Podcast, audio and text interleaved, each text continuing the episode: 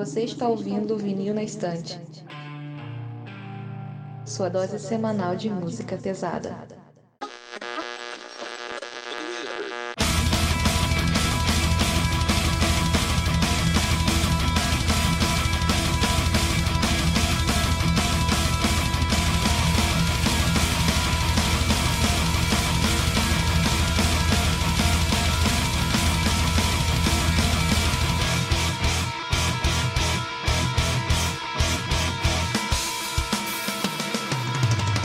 Olá, eu sou o Peralta. Eu sou o Lucas. E eu sou o Sander, e nós voltamos né, para fazer a terceira parte do episódio sobre década de 10. Esse vai ser um pouco reformulado do jeito que a gente fazia antes, né? Que a gente acabava citando meio que cronologicamente os álbuns que tinham sido lançados e tal. E dessa vez a gente vai fazer uma pauta meio diferente, cada um tem a sua lista separada de álbuns, a gente não conversou entre a gente, cada um escolheu e a gente vai citando na hora e puxando de um de cada vez um álbum pra tipo, botar no, na roda para conversar. Então, espero que vocês gostem desse formato novo. A gente tá aqui claramente copiando o modelo do Goldcast de como fazer essa pauta, que eu gosto. Bora ver se fica um pouco mais dinâmico do que os episódios anteriores. Então é isso, gente.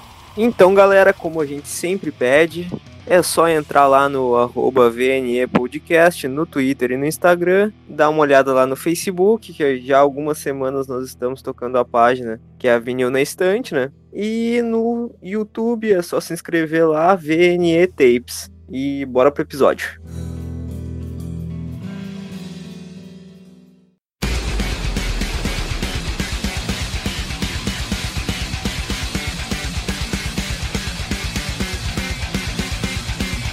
Então, como eu disse na abertura, né, nesse episódio a gente vai fazer. Eu vou chamar alguém, a pessoa escolhe um álbum, a gente vai comentando em cima, ninguém sabe qual álbum que o outro escolheu. E bora ver até a gente vai com isso. Então, quem é que começava de vocês dois? Bora, vamos lá. Então, galera, para começar o ano de 2016, eu vou falar de uma banda que já teve um episódio exclusivo aqui no, no VNE.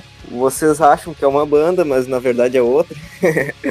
eu vou falar do King of Everything, do Ginger. Boa. Foi o álbum que me apresentou a banda. E eu conheci esse álbum ali por volta de 2017, por aí. Através daquele vídeo famosíssimo da música Pieces, né? E cara, esse é um puta álbum, mano, pra quem quer conhecer a banda. É, foi uma das maiores surpresas que eu tive, maiores surpresas musicais que eu tive na década, assim. E cara, vou deixar vocês comentarem um pouquinho mais, porque senão eu vou ficar rasgando elogios aqui.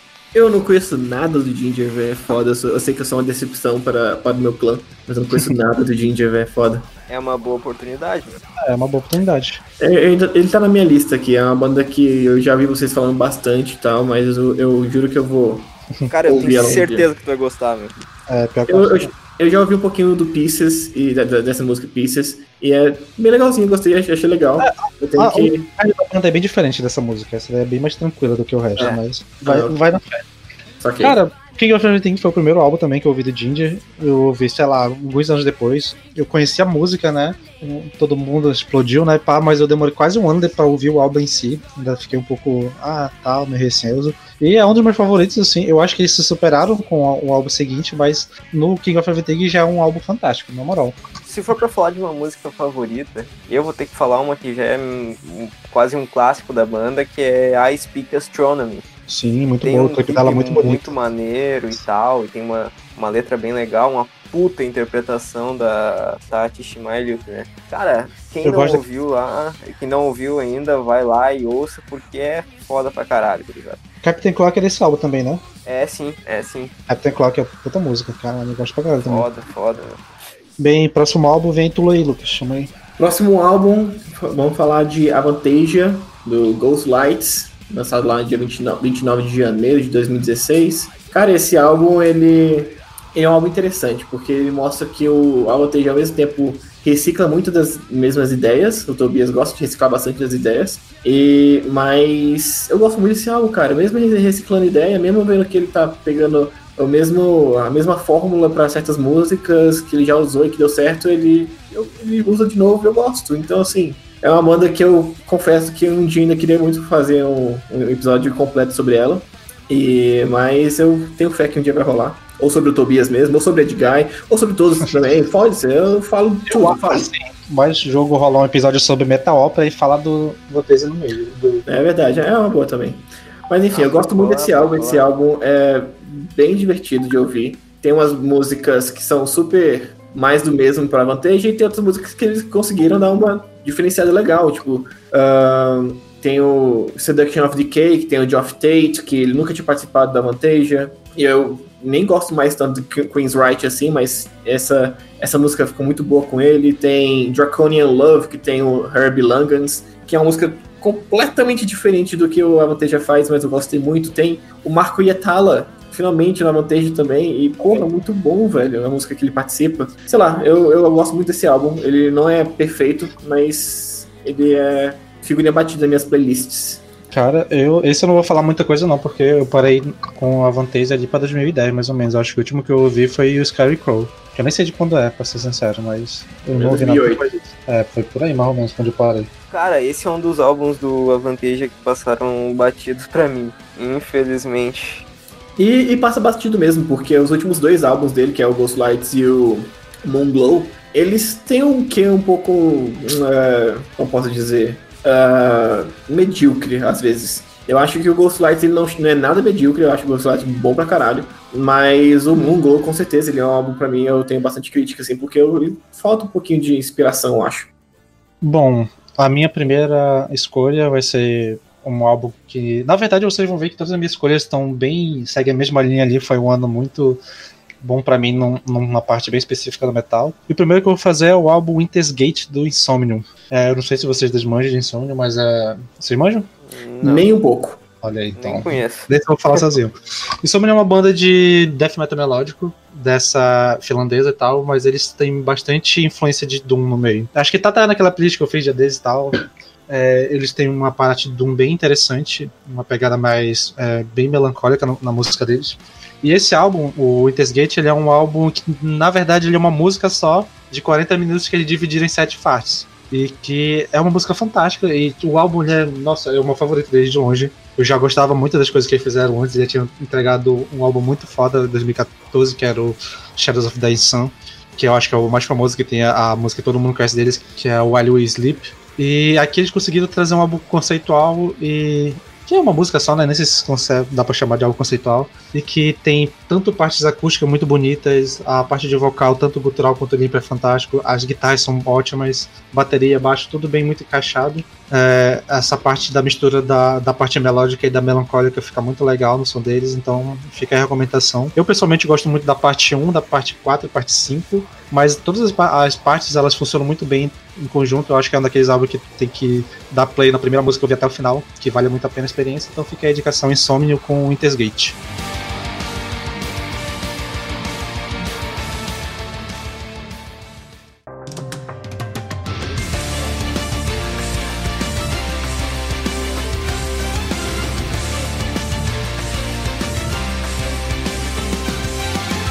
Bem, próxima rodada, Peralta, segundo álbum teu aí. Tá, agora eu vou cumprir a minha, meu dever nesse podcast, que é falar daquela banda que todo mundo sabe que eu amo pra caralho. Então, meu segundo álbum de 2016 é Magma, do Gojira. E, cara, foi um dos primeiros álbuns da banda que eu ouvi, uh, logo após do From Mars to Sirius. E é um álbum que, com o passar do tempo, ele cresceu muito para mim conforme eu fui entendendo todo o conceito dele, todo o lance pessoal da, da dor dos irmãos do Plantier ali para lidar com o falecimento da mãe deles e tal, e todo o lance do luto que envolve esse álbum.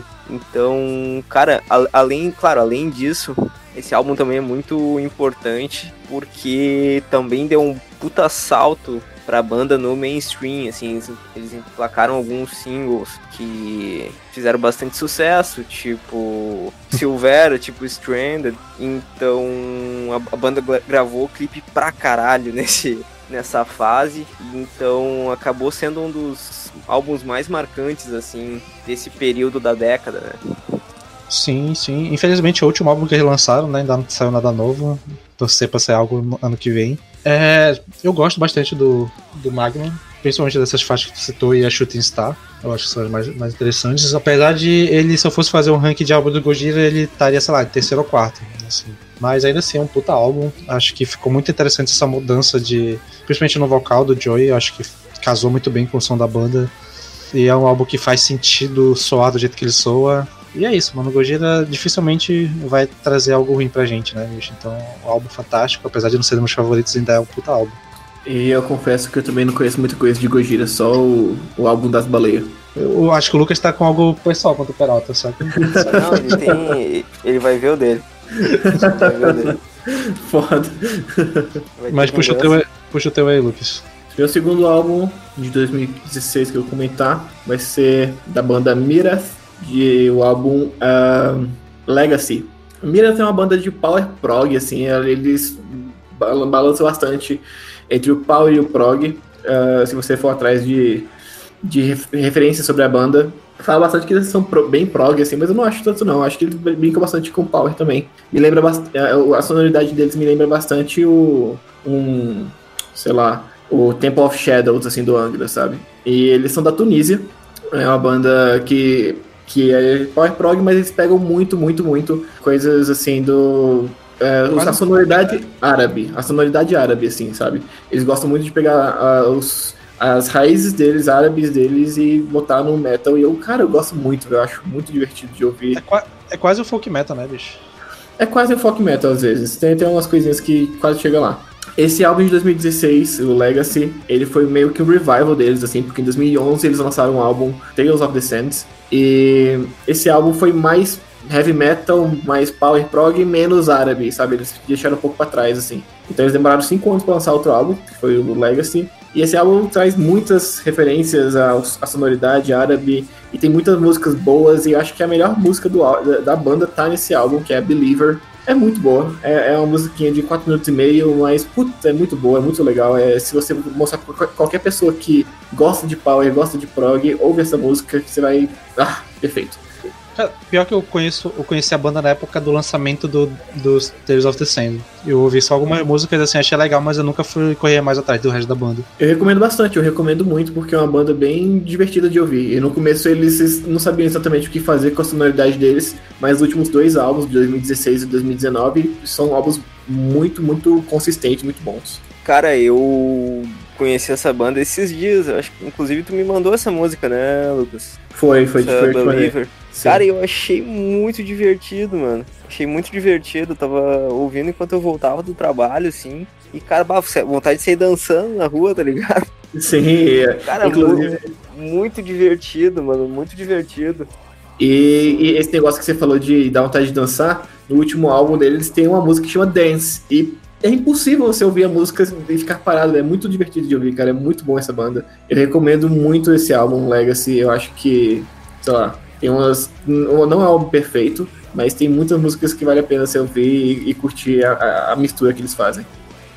Bom, pra fechar a rodada, né, vou trazer de novo um álbum que provavelmente só eu conheço, que é o álbum Atoma do Dark Tranquility. Eu tô certo nessa informação? Tá certíssimo. Cara, já ouvi falar da banda, mas. Bom, é, para quem não conhece, Dark Tranquility é uma das bandas fundadoras do death metal melódico, é, ali da cena de Gotemburgo, né, junto com Inflames e o At the Gates. E eu falo com tranquilidade que Dark Tranquility é uma das minhas bandas favoritas. E, é, assim, eu já tinha gostado muito do álbum que veio antes desse, que é o álbum Construct de 2012, ou 2013, eu não lembro exatamente, que é um álbum que eles tiveram mais. Tipo, eles já vinham tendo uma pegada mais puxada pro Doom desde o 2000, de 2010, assim, mais ou menos, e no Construct eles fincaram o pé, um álbum quase Doom Metal. E no Atom ele meio que ainda tem muita influência do, de Doom, mas já tá bem mais, um pouco mais melódico também. É um, o Atoma, é, para mim, é o segundo melhor álbum da banda para mim, só perde pro Fiction de 2007. É um álbum que eu ouço muitas vezes durante o ano, porque tem muita música foda, e é uma das minhas trilhas sonoras, assim, constantes da minha vida. Eu amo demais esse álbum. É, eu poderia indicar a faixa de abertura do álbum, né, a, Atom, a própria Atomon, a, uma das minhas músicas favoritas da vida, que é a Faithless by Default, e a música The Pitless, que são fantásticas, assim, mas o álbum todo vale a pena ouvir, são 12 faixas que vale a pena cada uma delas. É um death metal melódico bem diferente desse que a gente está acostumado a ver, tipo Ark Enemy, é, Amor à Máfia, que é muito que é melódico, rápido e coisa, ele é um pouco mais cadenciado, tem velocidade às vezes, mas ele é muito mais cadenciado e muito focado no vocal, porque o Michael Stein é um dos melhores vocalistas do metal para mim, assim. A voz dele, tanto gutural quanto principalmente vocal limpo dele, é muito lindo e as músicas são construídas em volta do vocal dele. E vale muito a pena ouvir para quem gostar. Provavelmente vai falar da banda novamente em breve, porque eles lançaram o álbum esse ano e tá fantástico. Então fica aí a indicação para quem quiser ouvir tanto o Atoma quanto o álbum atual deles. Eu juro que eu, que eu vou me esforçar para ouvir esse último álbum dele para falar no, no, no último trimestre aí.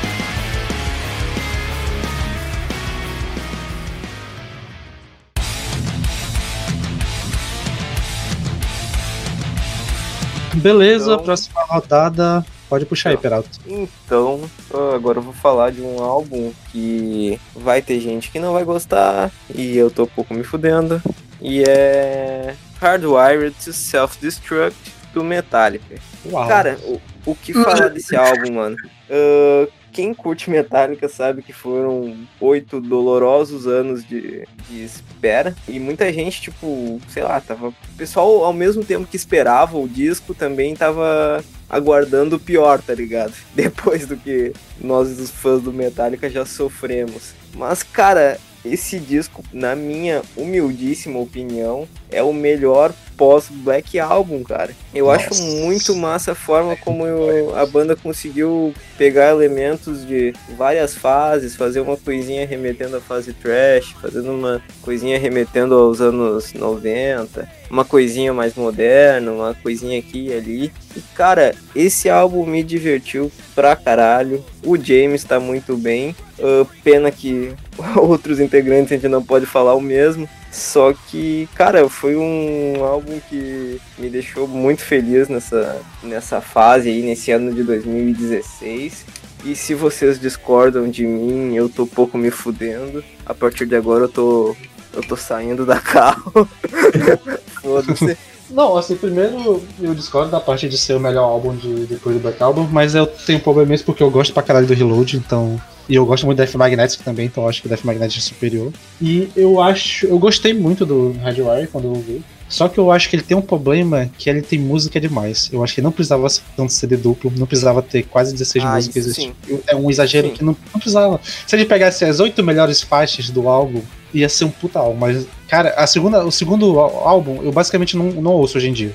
Sim, tem muita música repetitiva, tem umas músicas que Pra ser sincero, a única música desse álbum que eu ainda ouço com frequência é a Dream No More. Eu acho Caralho, fantástico, porque ela, ela me lembra o rolê do Reload. Eu gosto bastante desse álbum. Estranho, mas, assim... a Dream No More é uma que eu não, que eu não ouço tanto, meu. Pois eu é, destaco mas... sempre a Halo on Fire, que eu acho que a performance do James no vocal tá bem legal nessa música, assim. É, eu acho legal. Out the Bone, que dá um puta gasto, tá ligado? Eu acho que o maior problema para mim desse álbum é porque ele é muito esquecível, cara. Para mim é muito esquecível. Tipo assim, eu lembro quando lançou, teve aquela parada que eles lançaram é, uma música por hora, se não me engano, e tal, e foi da hora pra caramba e tal, e você ia ouvindo, e aí via a reação da galera no Twitter. E, mano, é, a, a, a, o lançamento desse álbum foi bem, bem legal. E na, na, eu lembro na época, tipo, ouvir cada música, eu falava, caraca, essa música é legal, pô, essa música é legal, pô, essa música é da hora. Mas sei lá, passou umas semanas e eu já esquecia total. Eu, eu, eu, na hora que o Pirata falou, eu falei, pô, beleza, vou falar de qual música.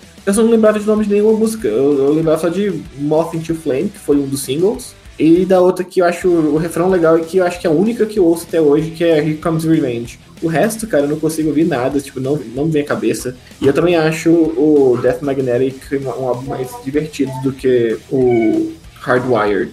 Cara, assim, ó, o Death Magnetic ele tem alguns pontos na produção que me incomodam um pouco, alguns timbres, uma coisa assim. Eu acho o Hardwired mais. Eh, eu acho ele melhor produzido, assim, sabe?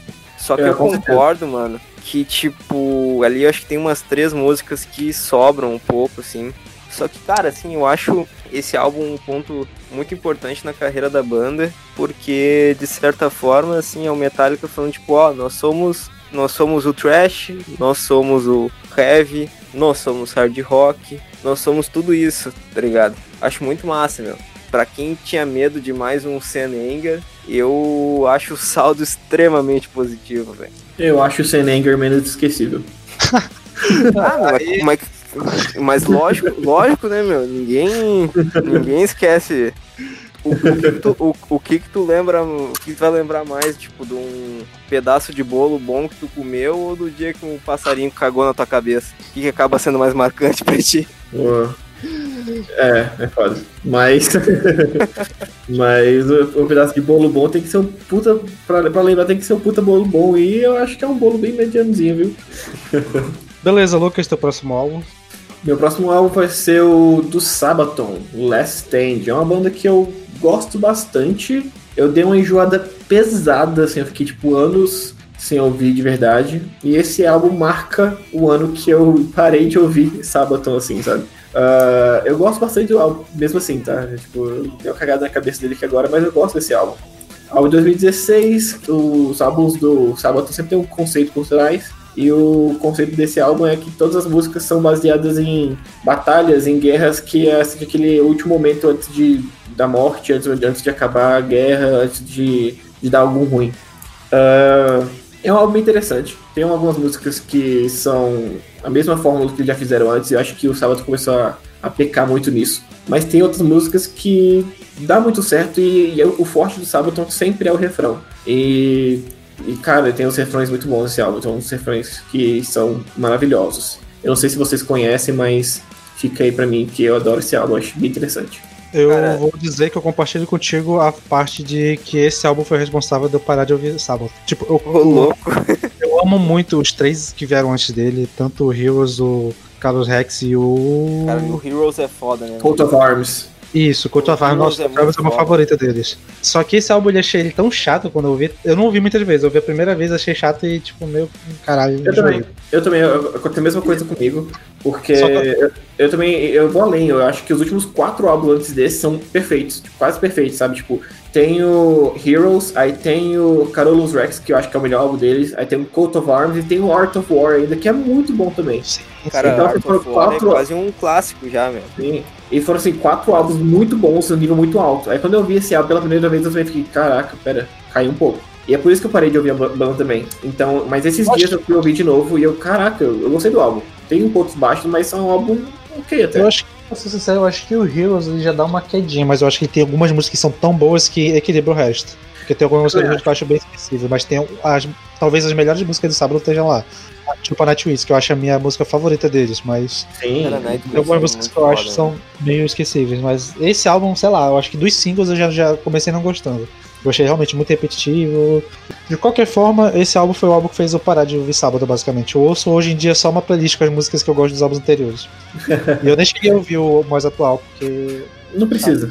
Precisa não. É, exatamente. Eu acho que tem, tem bastante coisa genérica, mas tem umas coisas boas ali. Tipo, eu lembro quando saiu o single do The Lost Battalion, ele acho que foi o primeiro single, se não me engano. Eu ouvi e fiquei, puta, velho, tá meio genéricozão, tá meio paia, mas depois que você ouve umas três vezes, fica, caraca, esse refrão é muito bom, velho. Então, assim, ele inclusive é um dos, dos refrões preferidos desse álbum. Eu acho, assim, que esse álbum vale a pena ouvir um pouco do Sparta, mas é uma, uma música meio estranha. Last Dying Breath, aí tem Lost Battalion, e acho que a melhor música do álbum é Shiroyama. Porra, Shiroyama é muito bom. É uma música rapidinha, 3 minutos e meio ali, mas é muito divertido de ouvir, velho. Muito bom. Bom, lá vai eu novamente falar sozinho, provavelmente. E eu vou trazer aqui não só o meu álbum favorito desse ano, mas talvez um dos álbuns favoritos da minha vida, que é o The Fall of Hearts do Catatonia, que assim, a Catatonia eu conheci em 2018 na banda. Era uma dessas bandas que eu sempre ouvia falar, mas eu nunca tinha parado pra ouvir. Até que uma pessoa muito especial para mim me passou uma playlist com essas músicas da banda e as primeiras faixas eram desse álbum. E eu me apaixonei de primeira, tipo, era um som que eu precisava e eu não sabia que existia até ouvir. Que, tipo, Catatonia inicialmente era uma banda de Death Doom, assim, bem marcadona, que foi passando por uma fase é, meio experimental, nos final dos anos 90 e anos 2000. Mas, assim, falando desse álbum específico, ele já é numa fase que tá meio. quase um prog metal com rock alternativo. Tipo, um som bem mais leve, bem mais focado no vocal. E, meu Deus do céu, assim, sem exageros, o Yona Rex, para mim, é o melhor vocalista do metal. Assim, a voz dele é muito linda e também é uma das pessoas que mais sabe passar emoção no, no que ele tá cantando. É, talvez eu seja um pouco exagerado, porque eu acho que esse álbum eu nem consigo explicar direito porque eu gosto tanto dele. Eu acho que ele é um álbum que foi meio que feito para mim no momento que eu precisava. Tipo, é um álbum que eu ouço com muita frequência. Assim, dando dados, assim, é, eu conheci, comecei a ouvir Capitão em 2018, e nesses dois anos a banda já é uma das minhas mais ouvidas no spot do Last FM. Acho que deve ser a segunda ou terceira. Em dois anos eu consegui superar o que eu ouvi em dez anos de outras bandas, assim. Tipo, tanto que eu fiquei obcecado por essa banda enquanto eu amo esse álbum. É, eu indicaria a primeira faixa desse álbum, que é Take Over, que é uma faixa de 7 minutos que é bem prog. A faixa décima, que é uma, uma música acústica muito linda. Residual, Let's Song Before the Fade. E a última música é Peça. É, eu também não conheço nada de Catatonia. É, na verdade, eu pouquíssimo, Cata... não conheço esse álbum. É, Catatonia, a única, única música que eu ouvi do Catatonia foi My Twin. E eu ouvi tanto que eu enjoei. Aí eu, eu tenho que tirar o tempo ainda pra ouvir de novo Catatonia de verdade. É, não, você tem que ouvir, Catatonia é fantástico, na moral. What could have been?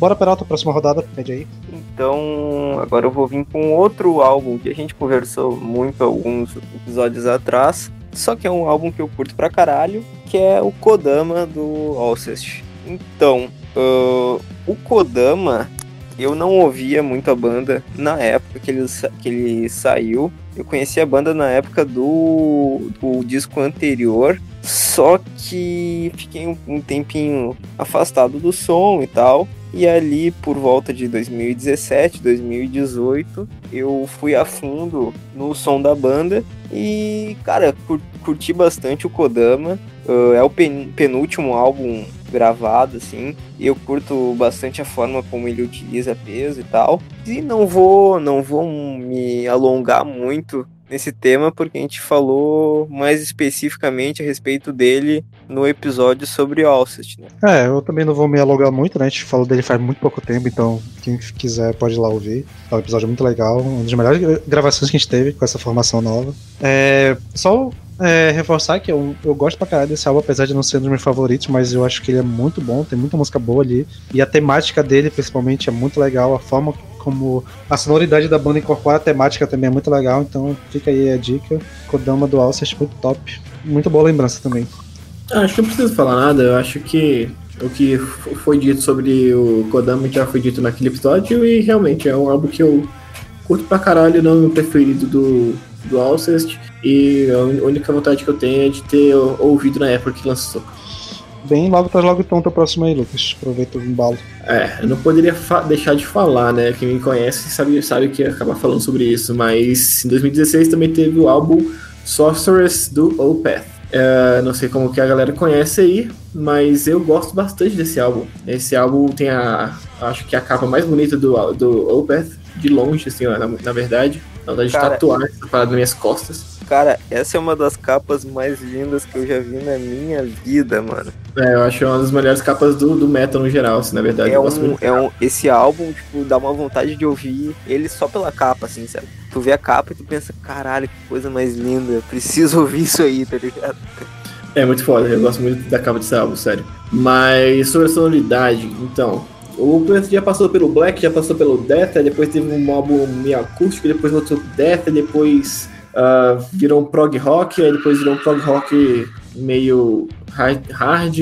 E nesse álbum eles fizeram uma mistura, mistura de tudo, assim. De novo, não tem nenhum gutural, né, no álbum, mas o Michael meio que botou um pouco mais de peso, tanto na faixa principal do álbum Sorceress, que tem uns riffs bem marcadões e tal, assim, não é nada parecido com, com o prog rock de 2011 que ele lançou. Então, assim, é um álbum que eu gosto muito, muito mesmo. Eu acho que a, a minha principal. O principal problema com o álbum é que ele realmente. A, a produção dele é muito alafada. Eu acho que eles quiseram deixar mais pesado e deixou a guitarra muito abafada, a bateria muito abafada. E o álbum de antes desse álbum, que é o Pale Communion de 2014, a bateria tá, tá linda, tá, tá limpa, tá clara. E nesse álbum a bateria tá tipo afundada no, no mix, assim, eu achei meio zoado fazer isso depois de que eles entregarem Pay Cominho. Mas eu gosto bastante do álbum. É, dessa fase nova do álbum, eu costumo dizer que eles estão intercalando entre o álbum like, ok para legal e um álbum fantástico. Então, tipo, esse foi o álbum ok para legal para mim. Que eu amo, amo o Pale Communion, ele é o meu álbum favorito do Opeth, assim, de longe. Caralho, eu, eu, eu, eu Eu, meu Deus, Sander, por favor, me abraça, cara. Eu também acho isso, velho. Pra mim, o Percomínio é o álbum perfeito do, do, do Opeth. Pra mim é. Eu conheci, eu conheci a banda por aí, né? Então eu já tenho esse coisa. E eu gosto muito do álbum que saiu no passado, do Cada Veneno. Eu acho também um álbum fantástico. Aí esse, eu tem músicas que eu gosto muito, tipo a faixa título Sauces, eu acho muito legal. Principalmente ao vivo, acho que ela fica bem interessante. Mas tem algumas músicas assim que eu acho meio esquecíveis e, tipo, é um álbum legal de ouvir, tá longe de ser um álbum ruim, mas eu, eu prefiro ele do que o Heritage, por exemplo, facilmente. Mas ainda tá. Ainda não é. Ainda não tá tão legal assim. Eu acho que realmente tem essa parte de produção. Acho que tem algumas músicas que talvez. Não sei, são esquisitas para mim, mas eu gosto, eu gosto sim. Dif é, dificilmente vai ser a primeira escolha se eu for querer ouvir Opeth, mas ainda assim eu ouço sem reclamar. Cara, não tem muito a comentar, meu, porque eu não sou um grande manjador da discografia do Opeth, assim. É uma banda Só. que eu acabei ficando muito no Still Life, no Blackwater Park, e ouvi pouca coisa depois. Só que um dos álbuns que eu ouvi é esse, é o Sorceress. E, cara, eu gosto, gostei bastante desse álbum, mano. Ele incorpora bastante aquele lance do rock progressivo clássico, com uma pitadinha de peso a mais, assim. E é um álbum bom, cara. É um álbum que eu, eu até tinha anotado ele pra, pra menções honrosas, assim. é, gosto. tava na minha menções honrosas também. Cara, eu acho ele um álbum, álbum interessante, assim. Não é uma parada pra explodir cabeça, assim, sabe? Só que é um bom álbum, velho. E um álbum que eu já citei aqui algumas vezes, é quase obrigatório citar esse álbum em alguns momentos, que é o álbum Power of the Nightingale do Trees of Eternity, que é aquela banda que eu, como eu já falei algumas vezes para vocês, é um projeto paralelo do pessoal do Swallow the Sun com a, a Leslie Brad. Na verdade é quase um super grupo, né? Porque tem o, o pessoal do Octobetize e o Kai Hato, baterista do Intersun e do Nightwish tocando a bateria. É um super grupo muito interessante. O álbum era para um dos objetivos dele era para levantar fundos para o tratamento da Leia Streambridge, né, que é a vocalista do álbum e que estava enfrentando câncer nessa época. E ela acabou não resistindo e faleceu durante o processo de gravação, então o álbum foi lançado depois que ela morreu. E é um álbum bem triste, é um do metal carregado por um melódico doom, melodic death, bem parecido com o rolê do, do solo dessa só que um pouco mais pesado e com o vocal da Leia, que é um vocal muito doce, muito sereno, assim, é, tipo, é difícil de explicar sem a pessoa estiver ouvindo como é que funciona. Então eu fico, eu deixo aqui a indicação, como já deixei algumas vezes, já tem aqui no, no Instagram, lá no, no, álbum, né, tal. É um dos melhores lançamentos da década para mim. A voz da Leia é uma coisa fantástica e casou tão bem com essa sonoridade. E eu acho que é isso, acho que não tem muito o que falar, mas além disso. E de indicação eu deixo a, as duas primeiras faixas, né, a My Queen e a Eye of the Night, principalmente a Eye of the Night. A faixa título, a Eye of the Nightingale, e a Black Ocean. Então, mas o álbum todo é fantástico, então ouçam de cabo a rabo. É uma hora de som, de uma sonoridade que dificilmente tu vai encontrar em outra banda que una tanto essa parte do Doom quanto do, do mais atmosférico com um vocal feminino tão doce e calmo como o dela. Então fica a indicação para vocês.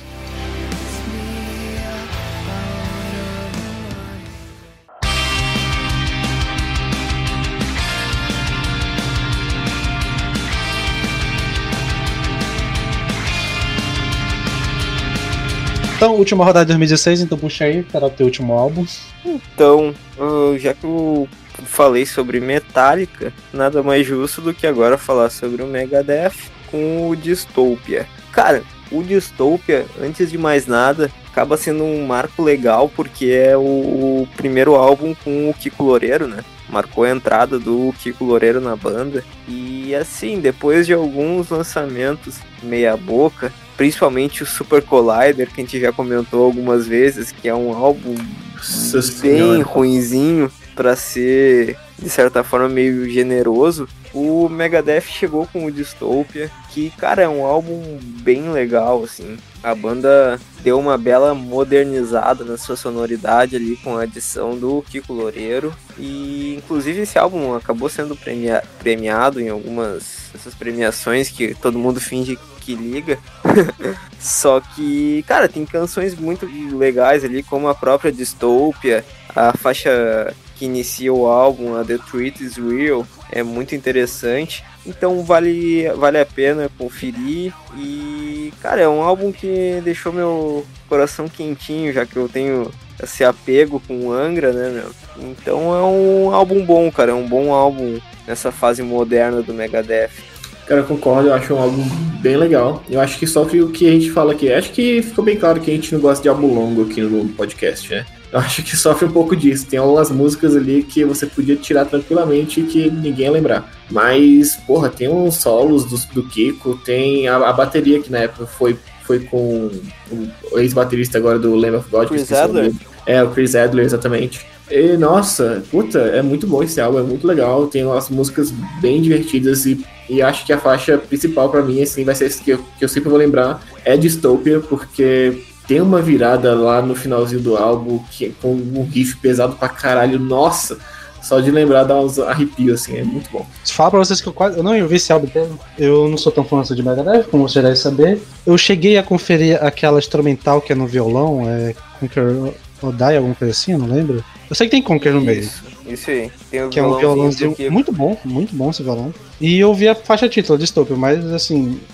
Esse ano né, a gente não chegou a comentar, mas o, o Big Four inteiro lançou álbum e eu meio que não gostei de nenhum diretamente. Eu acho que o do Tracks foi o melhor, mas assim, sei lá, eu já passei um pouco dessa. Eu já tava muito enjoada de trash nessa época, então eu passei direto pra esses álbuns todos. Eu também tava, eu tava na verdade, meio é, de ressaca de, trash também nessa época. E principalmente de Megadeth, né? Porque vieram uns álbuns difíceis ali de engolir antes. Mas eu acho que esse álbum deu uma revivida legal no- na banda. Eu acho que deu uma revivida não só no- na sonoridade, como pro próprio Dave Mustaine. Assim, eu acho que ele tá sentindo um pouco mais de vontade de, de, de sei lá, de compor. Eu acho que esse álbum deu uma, mostrou que ele tem vontade ainda de compor uns riffs legais e tal. E eu tô com, com hype um pouco alto assim, próximo. Eu espero que consiga manter um, um- um nível.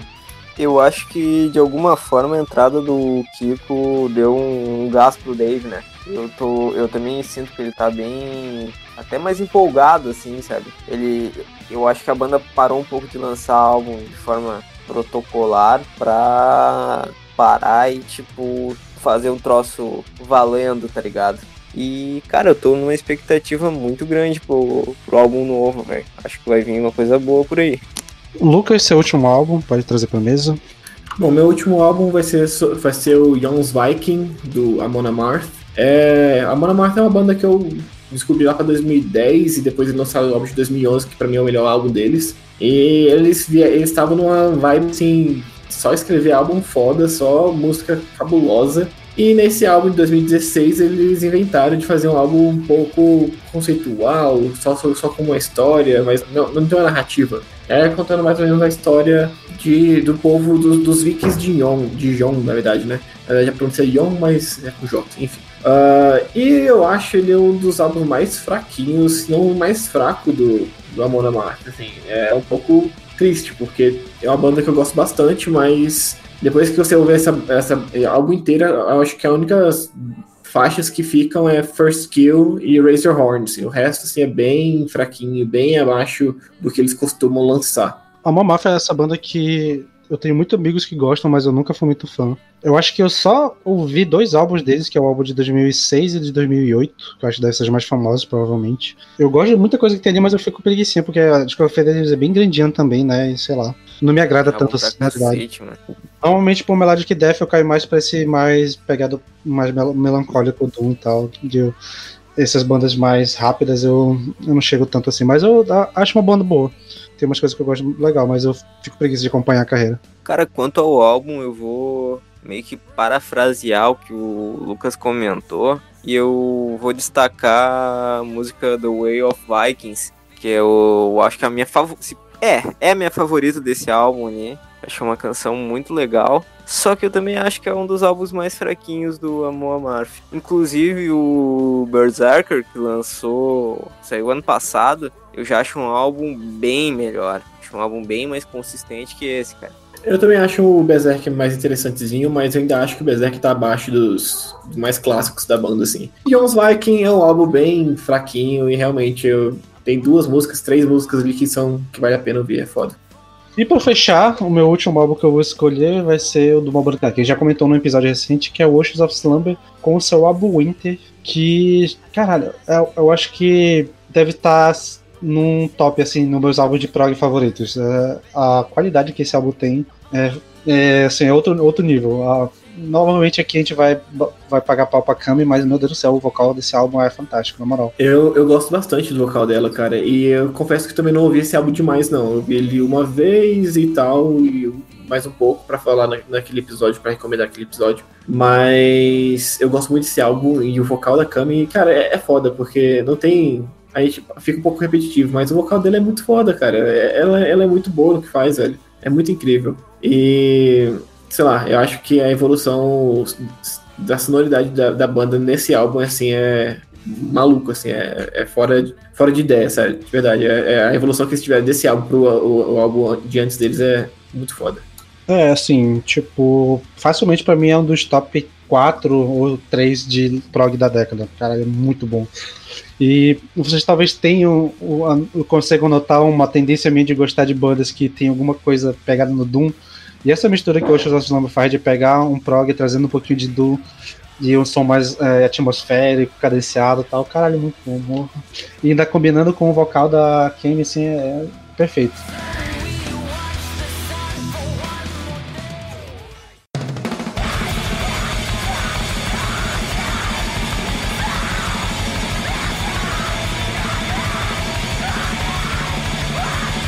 Bem, para fechar, bora fazer aqui algumas menções honrosas de algo que saiu em 2016, né? Que a gente não pode deixar de citar. Então, Peralta, traz aí suas menções aí, por favor. Cara, comentando alguns álbuns aí, eu gostaria de levantar o Selves We Cannot Forgive do Black Crown Initiate, que é uma banda que a gente falou esses dias no.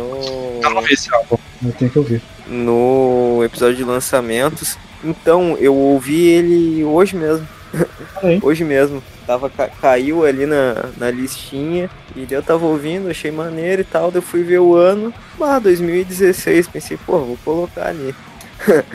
Outro que eu acho muito maneiro é o do Oathbreaker. Sim, o nome eu não sei falar, não sei pronunciar. Reia, Reia. Reia, Reia, eu não sei também, mas tá na minha lista também de. A de Gabi curte bastante, né, meu? Essa Sim, ela que, ela que me indicou. Antes mesmo do podcast, ela já tinha me indicado. Isso, e é uma pegada meio. É, post-metal. Isso, post-metal. Bem prog, assim, de leve. Mas é bem, isso. bem.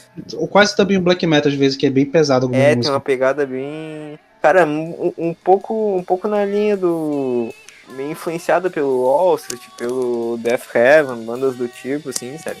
E também ia falar um pouco do Avenged Sevenfold, que nesse ano lançou o The Stage, que é um álbum meio controverso, assim, eu não gostei muito, acho um disco meio estranho, só que foi um disco que fez um fez um barulho quando foi lançado, porque ele foi lançado meio de surpresa e tal. Teve gente que amou, teve gente que odiou, então é um álbum que teve certa notoriedade na época, né? Quando lançou esse álbum, achei legalzinho, cara. Tem umas músicas ali que eu acho legais, tipo, a própria The Stage. É... Tem, a, tem a música também Sunny Disposition, que eu acho que é a melhor do álbum pra mim, assim, é, é, brinca bastante com as coisas e tem instrumentos diferentes. Eu acho, eu acho, eu acho esse álbum interessante. Eu acho que não é o melhor álbum deles, mas sei lá, é, eu acho que foi necessário pra banda fazer um álbum diferente, assim. Eu acho que o último álbum deles tinha sido bem fraco. Lucas, tua lista aí, se não tiver.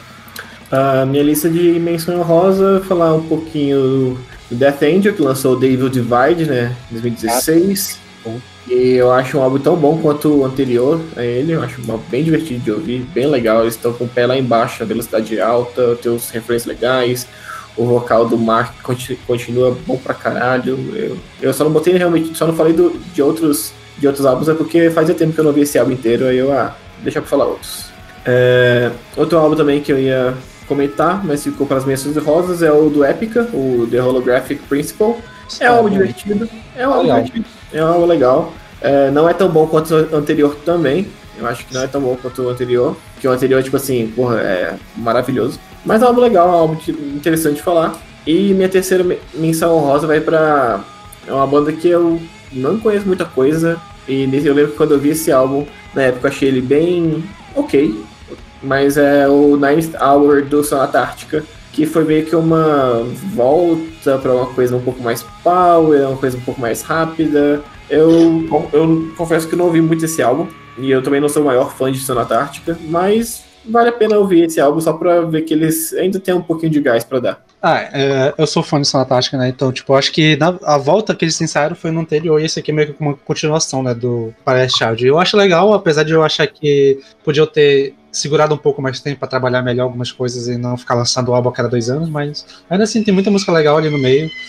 Tem um, a Life, que é uma música legal. Tem uma música falando mal do Trump, que é sempre bom, né? Então, tipo, legal. É, é interessante. Sim. Mas é isso, eu acho que ele é um pouco mais fraco que o anterior, mas é melhor do que o que veio depois, então assim, ainda dá pra ouvir. Bem, na minha lista tem alguns álbuns que vocês comentaram, tipo do Ginger e do Opeth, e o do Metallica também, então eu vou passar por eles e vou citar o álbum do Baby Metal, Metal Resistance, que a gente já falou bastante de Baby Metal no 2013, né, na época do lançamento do debuff deles, mas assim, vale citar, um álbum importantíssimo, de uma das bandas mais promissoras do metal da última década e que mais chacoalhou a cena e que trouxe muita coisa legal para cá. O álbum do Obscura, o Acroasis, que é o meu favorito deles, apesar de eu gostar muito dos que vieram antes do que veio depois, mas o Acroasis foi por onde eu conheci a banda, então eu acho bom indicar death metal técnico quem curte, uma das principais bandas do gênero atualmente. O Surra, né, a banda brasileira, lançou o Tamo na Merda, que foi o álbum que eu conheci a banda, foi nesse, nessa época, mais ou menos ali, 2016, 2017, e acompanho desde então. E para fechar, um álbum que a gente já falou no episódio da cena australiana, que é o álbum Outlier do Travel Foot Ninja, que eu conheci esse ano pro podcast e virou. tá na minha playlist agora. É, entrou pra minha playlist de vez. Eu adoro esse álbum, adorei a banda a pegada que eles têm de ser quase um avant-garde, colocando umas paradas diferentonas ali no meio, principalmente na guitarra, de ter uma, um swing muito bom. Cara, essa banda é muito boa. Indico muito para quem quiser ouvir algum prog moderno e bem inovador e que tem um som muito gostosinho de ouvir. Travel Footage é muito legal.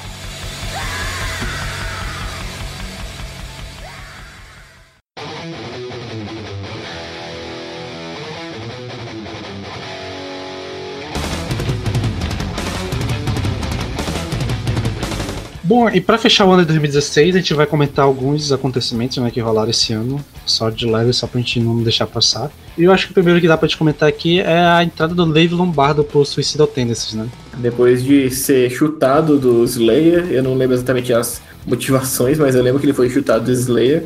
É, ele ficou um tempinho sem banda, né? E depois o Suicidal Tendencies meio que chamou ele e, porra, eu acho justo pra caralho. Eu acho que o Dave é um baterista foda, tipo assim, um baterista que não merece estar ser chutado de nenhuma banda, tá ligado?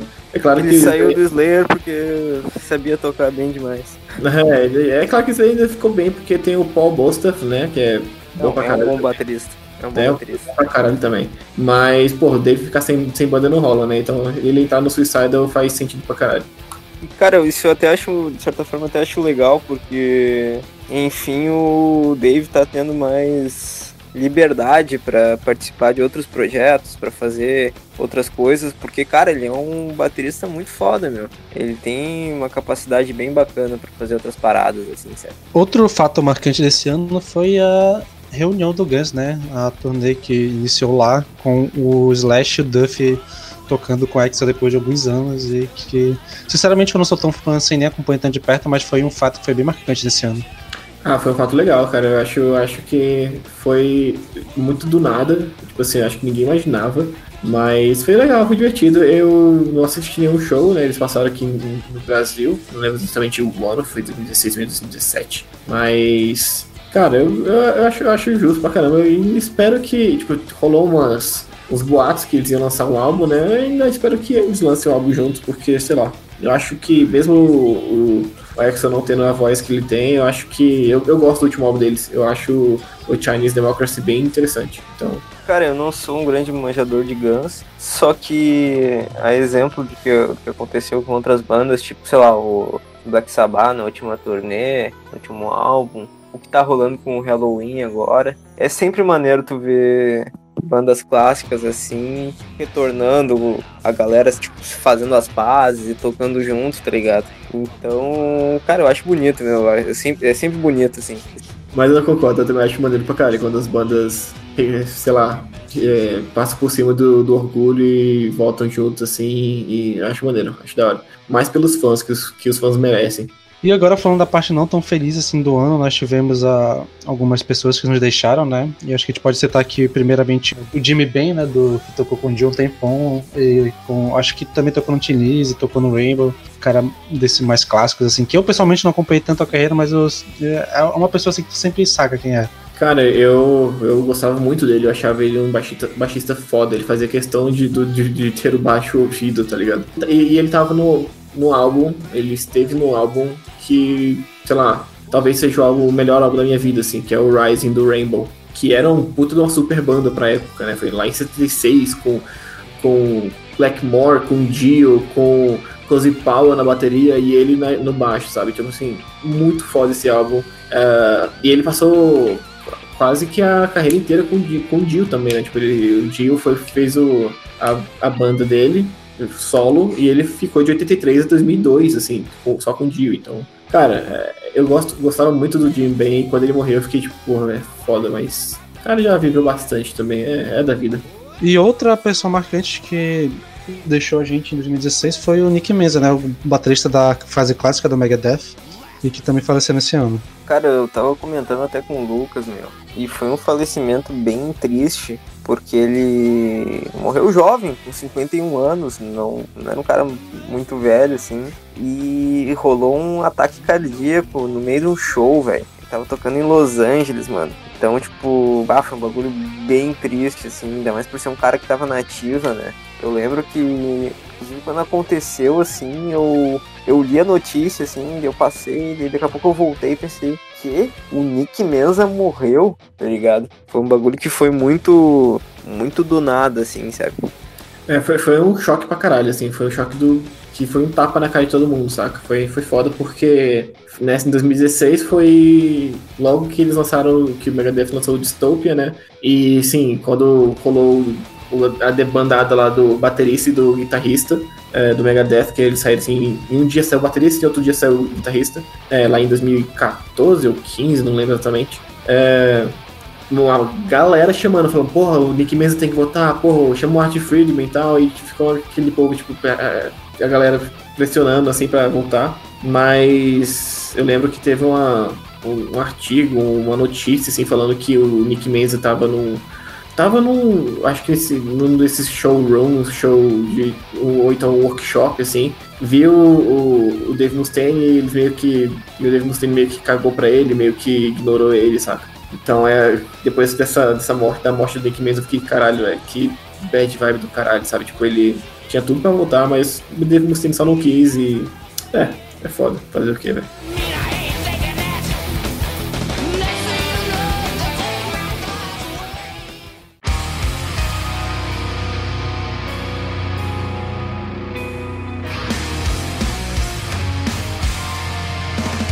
Bom, vamos entrar então em 2017, né? Então, Lucas, tu começa dessa vez. Beleza, 2017 eu vou falar logo de Machine Messiah do nosso queridinho Sepultura. É um álbum para mim que ele, na época que ele lançou, eu fiquei, caralho, os caras tão rápido de novo, finalmente. Porque eu achava o álbum anterior a ele meio, sei lá, sei lá, legal, mais longo e um pouco devagar demais. Parece que eles estavam com o freio de mão puxado. E nesse álbum eles finalmente parece que, porra, bora fazer uma parada rápida, um, um pouco mais puxado pro trash. E eu gosto, eu acho esse álbum interessante. É, eu acho que o grande problema dele é que ele ainda é um pouco esquecível para mim. Ele, eu lembro tipo, tem das músicas Machine Messiah, Phantom Self e acho que Silent Violence, se não me engano. Ah não, Vendor's Nest. Que eu acho que são músicas muito boas, muito, muito boas. Mas, sei lá, ele é um pouco esquecível para mim. Apesar que porra, é, é, é muito bom, é, é, bem legalzinho as, umas, as, umas músicas, mas tem algumas coisas um pouco esquecíveis também.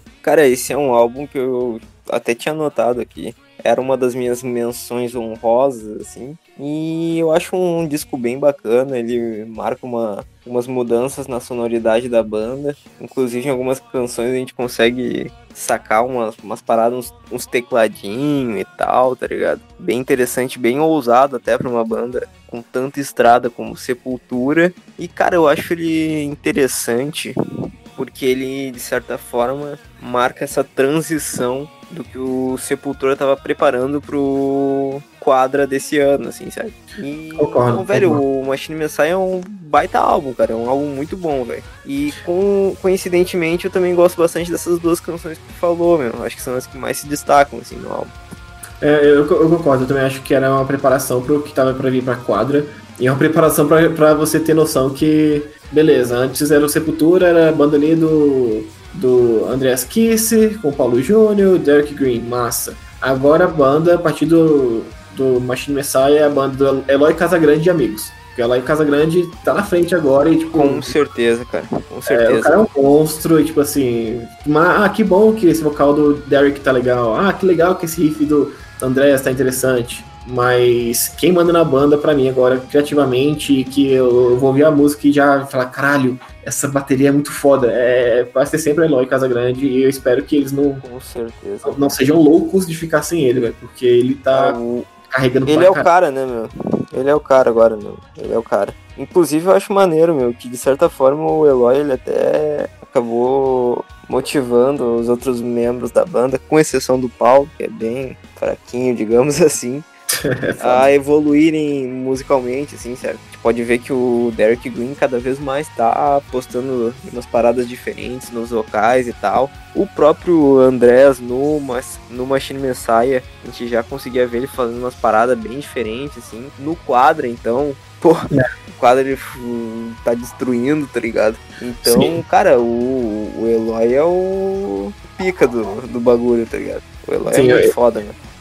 Peralta, Bora. curte teu álbum aí. Então, ah, agora eu vou falar de uma banda que eu conheci esse ano e, cara, eu- essa banda roubou meu, meu coração, que é o Caligula's Horse com o álbum In Contact. Cara, essa banda é muito foda porque, de certa forma, ela mudou um pouco da concepção que eu tinha de prog, assim, sabe? Ah, houve um tempo que eu achava a definição do prog um bagulho meio pedante, assim, meio meio óculos e camisa polo, tá ligado? E, velho, eu acho muito foda a maneira que a, que a banda usa o virtuosismo, mas não como como centro do bagulho, e sim como uma complementação pra melodia. E nesse ponto esses caras são muito foda, meu. Esse álbum acho que foi o ponto de virada da banda, assim. É um puta álbum. E, cara, tem uma canção que é muito foda, que fica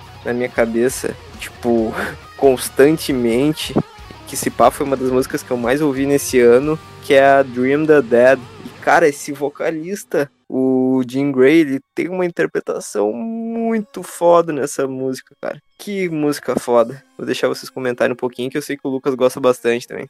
Então, velho, eu vou decepcionar um pouco, porque eu gosto muito de Calígulas, mas esse é o álbum que eu menos ouvi deles. Eu, eu não sei, eu acho que tem um. Eu gostei tanto de, do Bloom e tanto do último álbum, que aí esse álbum mesmo, o In Contact, eu não ouvi tanto ele. Realmente tem, tem umas músicas fodas, mas eu não. Não sei, é o- entre os três álbuns, os últimos três álbuns dele, o In Contact é o que fica mais eh, apagado ali pra mim. Dream the Dead é muito bom, eu adoro essa música, mas entre os últimos três aí é o álbum que mais fica pra baixo pra mim. Que doido. É, normalmente ele é o, é o mais querido dos fãs, né? Pois então, né, velho? Eu achava que ele era tipo. Eu achava que ele era o Dark Side of the Moon do Calígulas, tá ligado? É, Ah, mas uh, Dark Side of the Moon também não é o meu álbum preferido do Pink Floyd, então. Ah, é, pois não, é. mas eu, eu- eu, eu digo amo no pra sentido caralho. de ser o, o icônico, tá ligado? ah, Sim, não. sim, sim, sim, sim. Sim. Saca?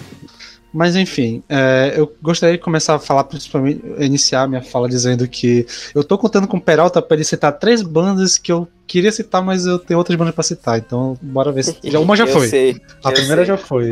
Eu vou Ah. cumprir a minha missão, chefe. Bom, eu gosto pra, pra caramba desse álbum.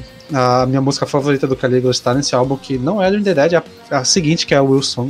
E Inclusive, é eu- muito foda, mano. Eu gostaria até de no futuro de fazer um episódio sobre esse álbum, que ele é um álbum conceitual, né? E acho que a história dele é muito interessante, eu acho que rolava a gente fazer um, um episódio sobre esse álbum.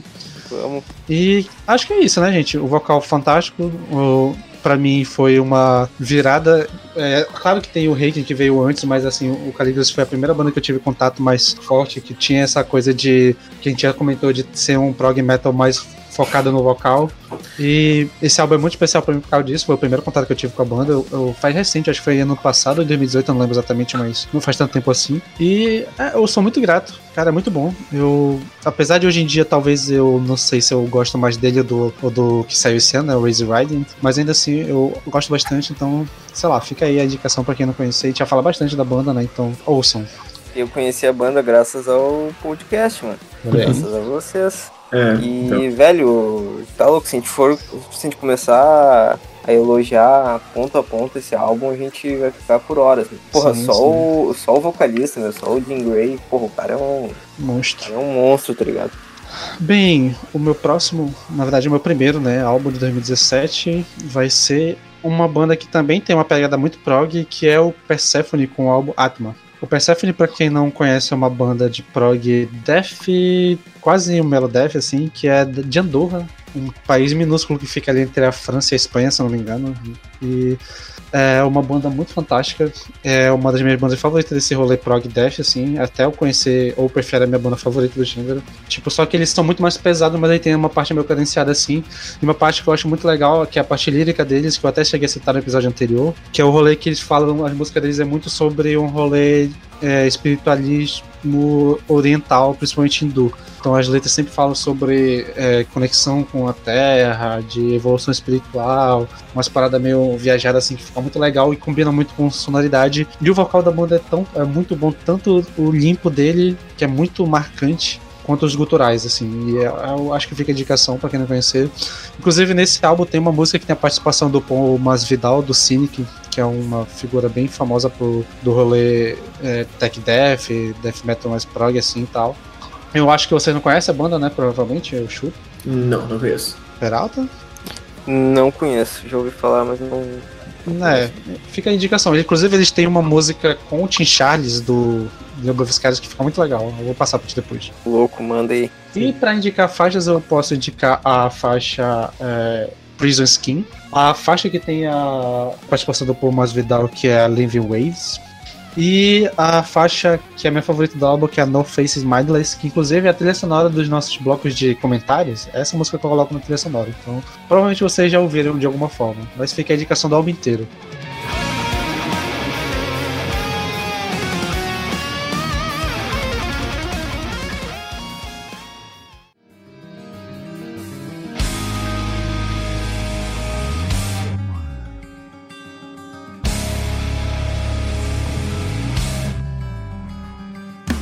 Bom, vamos prosseguindo aqui. Lucas, seu próximo álbum. Impossível ter um, ano que lançou o álbum do Arion e eu não comentar. Então vamos lá.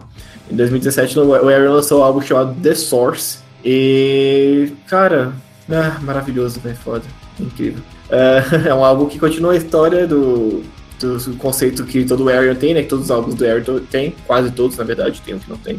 Mas é um álbum longo, é foda, porque é isso, é 88 minutos de álbum. Tem participação de 12 vocalistas, então é uma galerinha boa. Entre esses 12 vocalistas tem James Labrie, Simone Simons, Florian Yancey, Hansi Kirst, Tobias Summit, Tommy Karevic, Russell Allen. Tipo, mano, tá faltando alguém. Caralho, é o Dream Team, mano. É Dream Team total, tá ligado? Se Só faltou falar do Michael Jordan, Larry Bird e Magic Johnson. Caralho, mano.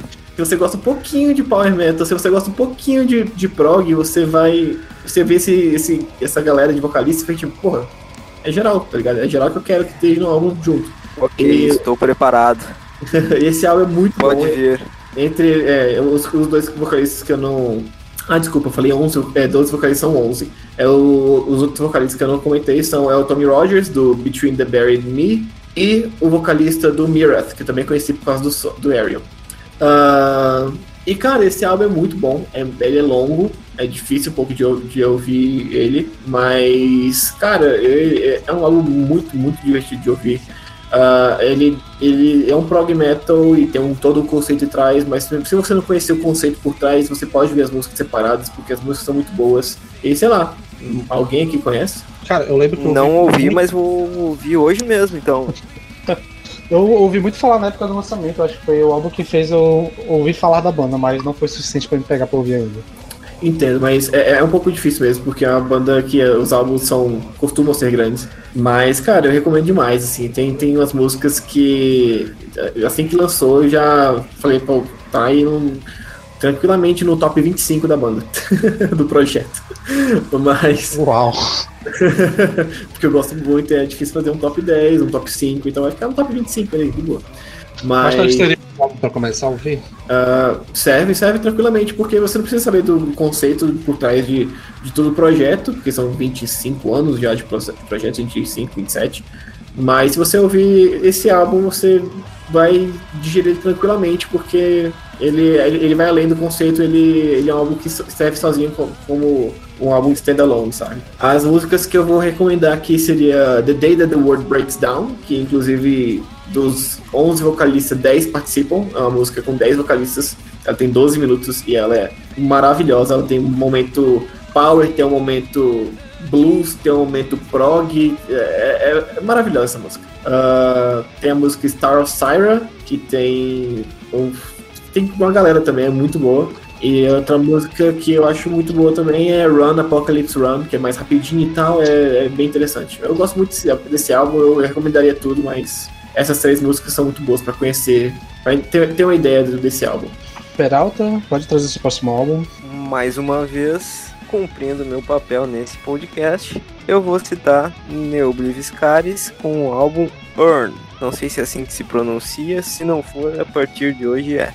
Enfim, essa é mais uma banda que eu conheci esse ano, graças aos meus amigos do Vinil na Estante. E cara, esse álbum é muito foda. Eu conheci a banda a partir do Citadel de 2014 e logo em seguida eu fui atrás desse álbum. E cara, tudo que tu pensa quando tu ouve a banda tem aqui. Só que dessa vez ele tem uma roupagem um pouquinho mais sombria, assim, na minha opinião. Então, cara, é tudo perfeito nesse disco. Tem melodia, tem peso. O violino do Tim Charles é uma coisa de louco, uma coisa absurda. Cara, se eu for ficar falando aqui, eu vou ficar, eu posso falar por horas dessa porra, porque essa banda é do caralho. Então, vou pular direto para recomendação, que seria a faixa mais, acho, acho que a mais famosa desse álbum, que é a Intravenus, a terceira faixa, que é bem interessante, assim, que sintetiza a sonoridade da, da parada.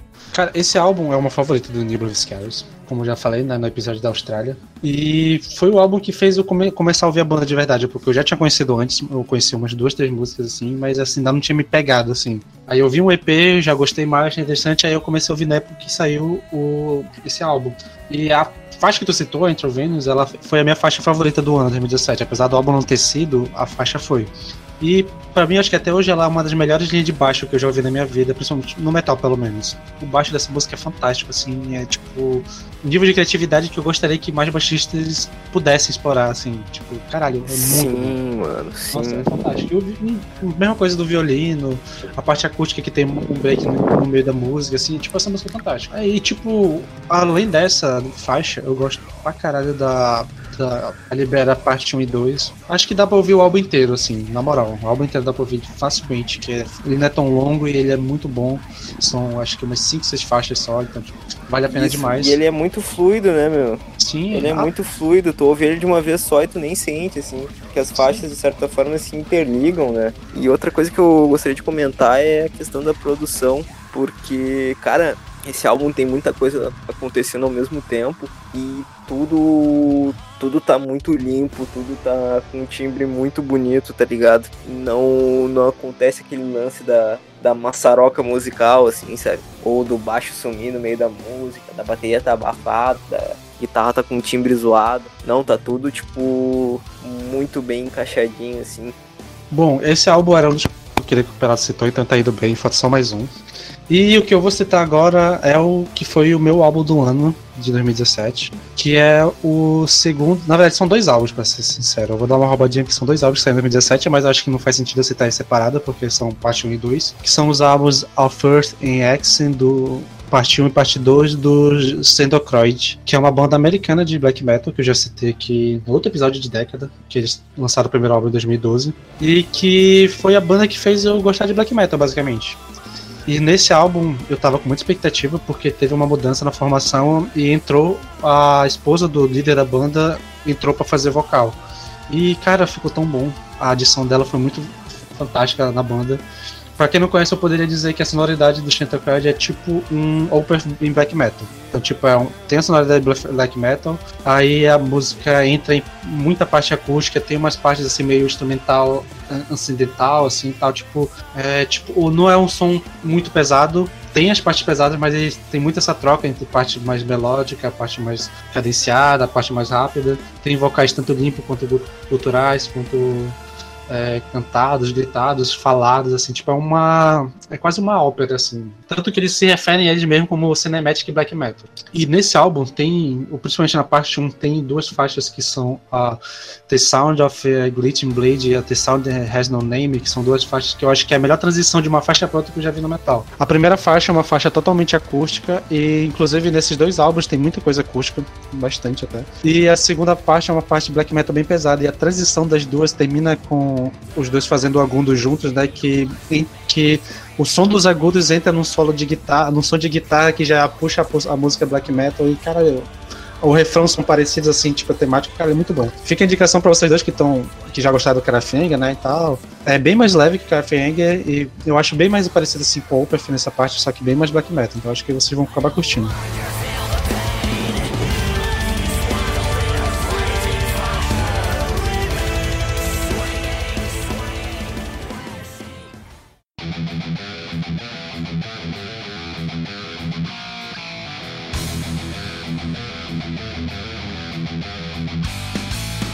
Beleza, Lucas, puxa aí o teu próximo. Minha próxima vai ser mais conservadora aqui. Acho que ninguém conhece, quer dizer, todo mundo conhece, mas ninguém ouve aqui no podcast. É o Accept com o álbum The Rise of Chaos, lançado também em 2017, em agosto. Accept é uma banda alemã né, de heavy metal, antiga pra caramba. Acho que lá no final década de 70 eles, eles já estavam. É, foi fundada e fez seu grande sucesso aí na década de 80 com uh, alguns singles que chegaram ao mercado estadunidense e tal, eles ficaram bem grandes, tipo, com Balls to the Walls. Mas esse álbum de 2017 é um álbum interessante. Uh, eles vieram de três álbuns muito bons, uh, que a banda ficou sem o Udo, né? E, que, era, que era o vocalista no caso. E eles voltaram lá, lá em 2010 com o álbum Blood of the Nations e eles lançaram três álbuns muito bons. Tipo assim, era, foi Blood of the Nations em 2010, 2012 Stalingrad, em 2014 um Blind Rage, que são três álbuns muito legais. É rápido, o novo vocalista é muito bom, ele consegue manter, eu acho que inclusive ele é melhor do que o Udo. É, tem uma, os fãs mais chiitas aí, mais radicais vão ficar puto com esse comentário. Mas eu acho melhor, ele tem um pouco mais de melodia vocal, ele não é só gritaria. Mas esse álbum de 2017, The Rise of Chaos, eu acho ele um pouco maçante. Eu acho que eles perderam um pouco uh, as novidades. Eu acho que eles fizeram mais um álbum de heavy metal sem grandes coisas, assim, sabe? É Acho que aquele problema de, de- do heavy metal clássico, né? Que às vezes cai naquela mesmice, assim, que é meio complicado. É, além disso, é, é- é- vai além, além disso, porque, tipo assim, no, no álbum de 2012, é, o Stalingrad, eles é um álbum de heavy metal, mas eles botam umas coisinhas diferentes, um momento mais devagar, uma, uma, uma, uma balada. Blood of the Nations também, né, meu? Sim, esses, é, esses três álbuns são muito bons. Esse- é, é, eu acho que no The Rise of Chaos eles, tentaram fazer um álbum mais direto e acabou um álbum muito de mesmice, muito riff, pe- pesado e rápido.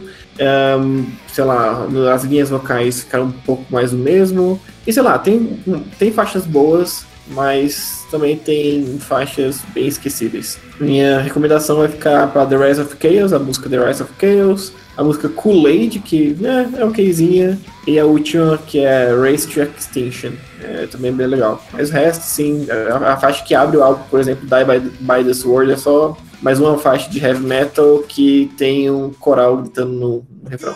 É, Peralta, pode trazer seu próximo álbum. Então, mais uma vez, eu tô nessa saga pra gabaritar a lista de álbuns que o Sander falou ali. Espero que eu acerte. O próximo álbum é Devil is Fine, do Zil and Ardor.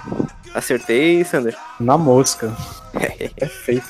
Eu sou. Eu sou muito previsível, tá louco? Enfim, cara, o que, que eu vou falar do Leonardo? Talvez seja a maluquice mais linda que eu já vi na minha vida, cara. Mais uma banda que eu conheci graças ao VME e, cara, é impressionante o quanto absurda essa mistura de soul e blues com black metal e do quanto isso poderia dar merda, só que soa de uma forma incrível, cara. Esse álbum é um acabou sendo um divisor de águas assim na minha experiência metaleirística e eu recomendo para todo mundo, cara. Inclusive eu já até escrevi um review alguns meses atrás sobre esse álbum. Quem quiser ver é só pesquisar lá no site Teoria Geek. E não quero me alongar muito, porque esse álbum e tem muita coisa para falar, assim, todo o conceito dele é muito interessante, de ser até de uma de certa forma um, até, até meio sarcástico, né? Que foi assim que a banda que a banda surgiu, quase como uma brincadeira assim do, do Manuel. Então, cara, é um disco muito foda, né? talvez uma das misturas sonoras mais revolucionárias que eu tenho ouvido, assim. Acho que os adjetivos são, são poucos para definir, cara. É, um, é uma parada que só, a gente só entende depois que ouve, tá ligado? O Zio Enord é uma banda que eu nem lembro exatamente como foi que eu conheci, mas foi pela internet, assim, sei lá, topei com algum dia, eu acho, nem lembro. E logo de cara me pegou essa mistura de tanto ter essa puxada do Souls, ter esse trechos assim de black metal que eu acho muito legal que ele, inclusive ao vivo, ele usa dois microfones, um para fazer o vocal limpo e um para fazer o vocal gutural, porque ele dá tipo um efeito para dar uma abafada no vocal gutural, passar um pouco mais do black metal anos 90 e tal. Eu acho que fica muito legal nessa verdade deles. E também uma pegada assim meio indie, indie rock de vez em quando. Eu acho que faz uma composição de uma atmosfera inteira, assim, que faz o som desse é muito bom. Esse primeiro álbum, ele é muito foda. Eu acho que eu, eu não consigo decidir qual é o meu favorito entre ele e o, o, próximo, mas esse, eles já começaram com porta na cara, assim. Eu acho que uma das coisas fantásticas dessa década é que permitiu que pessoas diferentes assim, desconhecidas fizessem músicas na sua casa, assim, com equipamento mais barato e pudesse divulgar de uma forma mais fácil. E foi assim basicamente que o Zernada surgiu, né? Então acho que boa parte do. Total, cara. Da total. facilidade. É um que a galera tem de fazer música hoje em dia proporciona a gente ter experiências musicais que nem o Zero Nordo. Sim, meu, e tipo, é um bagulho que surgiu de forma completamente experimental, né, cara? Talvez assim, eu acredito que o Manuel, ele até nem imaginava que esse projeto tomaria proporção que tomou, assim, sabe?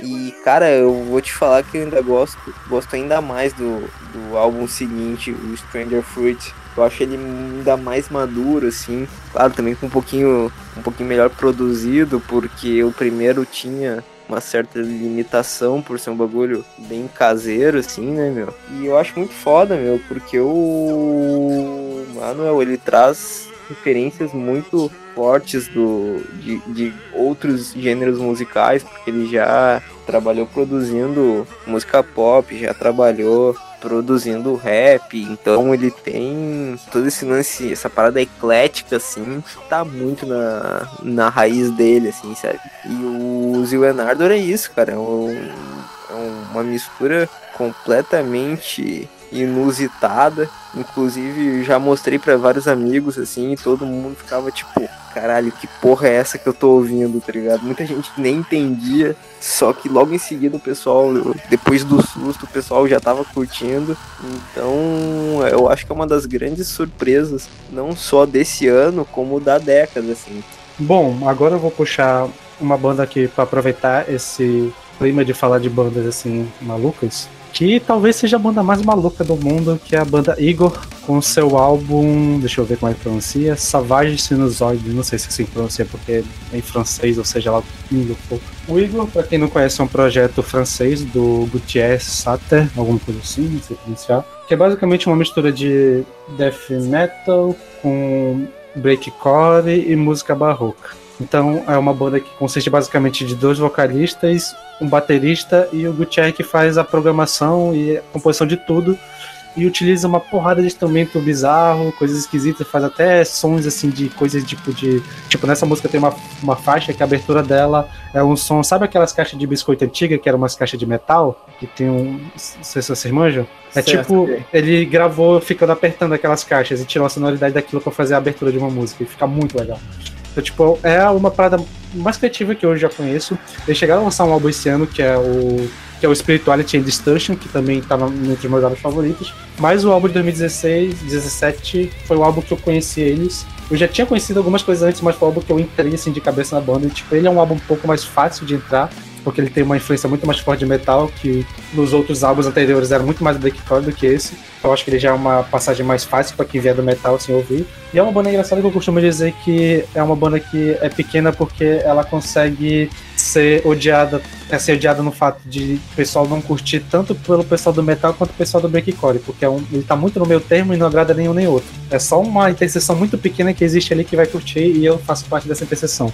Você claramente é o diferentão dos diferentões, Sander, mas acho isso maneiro. Eu acho isso legal. Cara, É, eu acho que essa banda é o ápice assim do que o Vanguard conseguiu chegar até hoje, pelo menos do que eu conheço. assim. É, é fantástico. Depois eu passo pra vocês dar uma ouvida.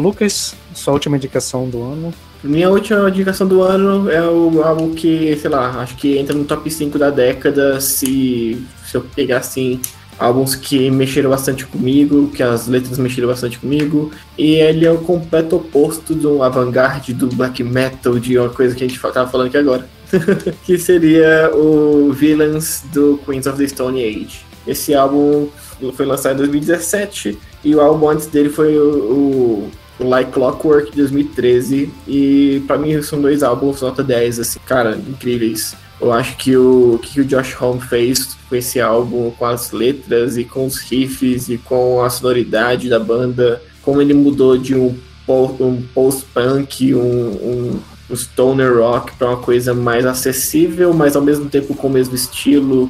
Cara, sei lá, eu gosto muito dessa banda, eu gosto muito desse álbum. É, como a- os riffs se encaixam, como a sonoridade da banda encaixa com as letras. Ah, o baixista, ele é um puta de um baixista e as linhas de baixo, tanto desse álbum quanto do, do anterior a ele, são maravilhosas, assim, são, cara, ele- quando ele, esse baixista ele entrou, ele entrou, ele entrou no, substituindo o original. E, cara, o que ele faz, o, o que o Michael Schumann faz, é, é coisa de louco. Tem, uma, tem umas linhas de baixo que são, melhor, são a melhor coisa da música. Eu recomendo bastante é, ouvir essa, essa, essa banda, ouvir esse álbum, é, ouvir as letras. Tem uma letra que é da faixa Fortress, que é a quarta faixa do álbum. Cara, é, é- ele disse, é o Josh Holmes escrevendo pro filho dele. E, cara, é uma letra que não tem como ser mais sincero, mais honesto sobre crescer e sobre enfrentar o mundo e tal. É, é muito bom. Eu gosto bastante desse álbum. Mais alguém que conhece? Cara. Não, não mais nada de. Cara, aqui a gente conhece as bandas que passou batido por mim na vida, assim. Só que. Sim, sim, é daquelas bandas que tipo, muita gente fala e fala muito e muito bem, mas eu não, não manjo, cara.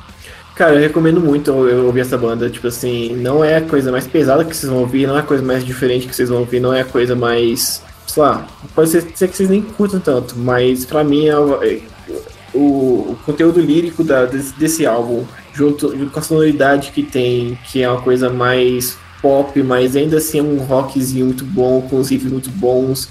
Cara, é muito bom, eu gosto muito desse álbum, eu recomendo. Eu, eu recomendo todas as faixas, mas pra, pra ter uma noção mais ou menos como funciona o álbum, acho que eu recomendo Feet Don't Fail Me Now, Fortress por causa da letra, é, Unreborn Again e The Evil Has Landed. São músicas maravilhosas.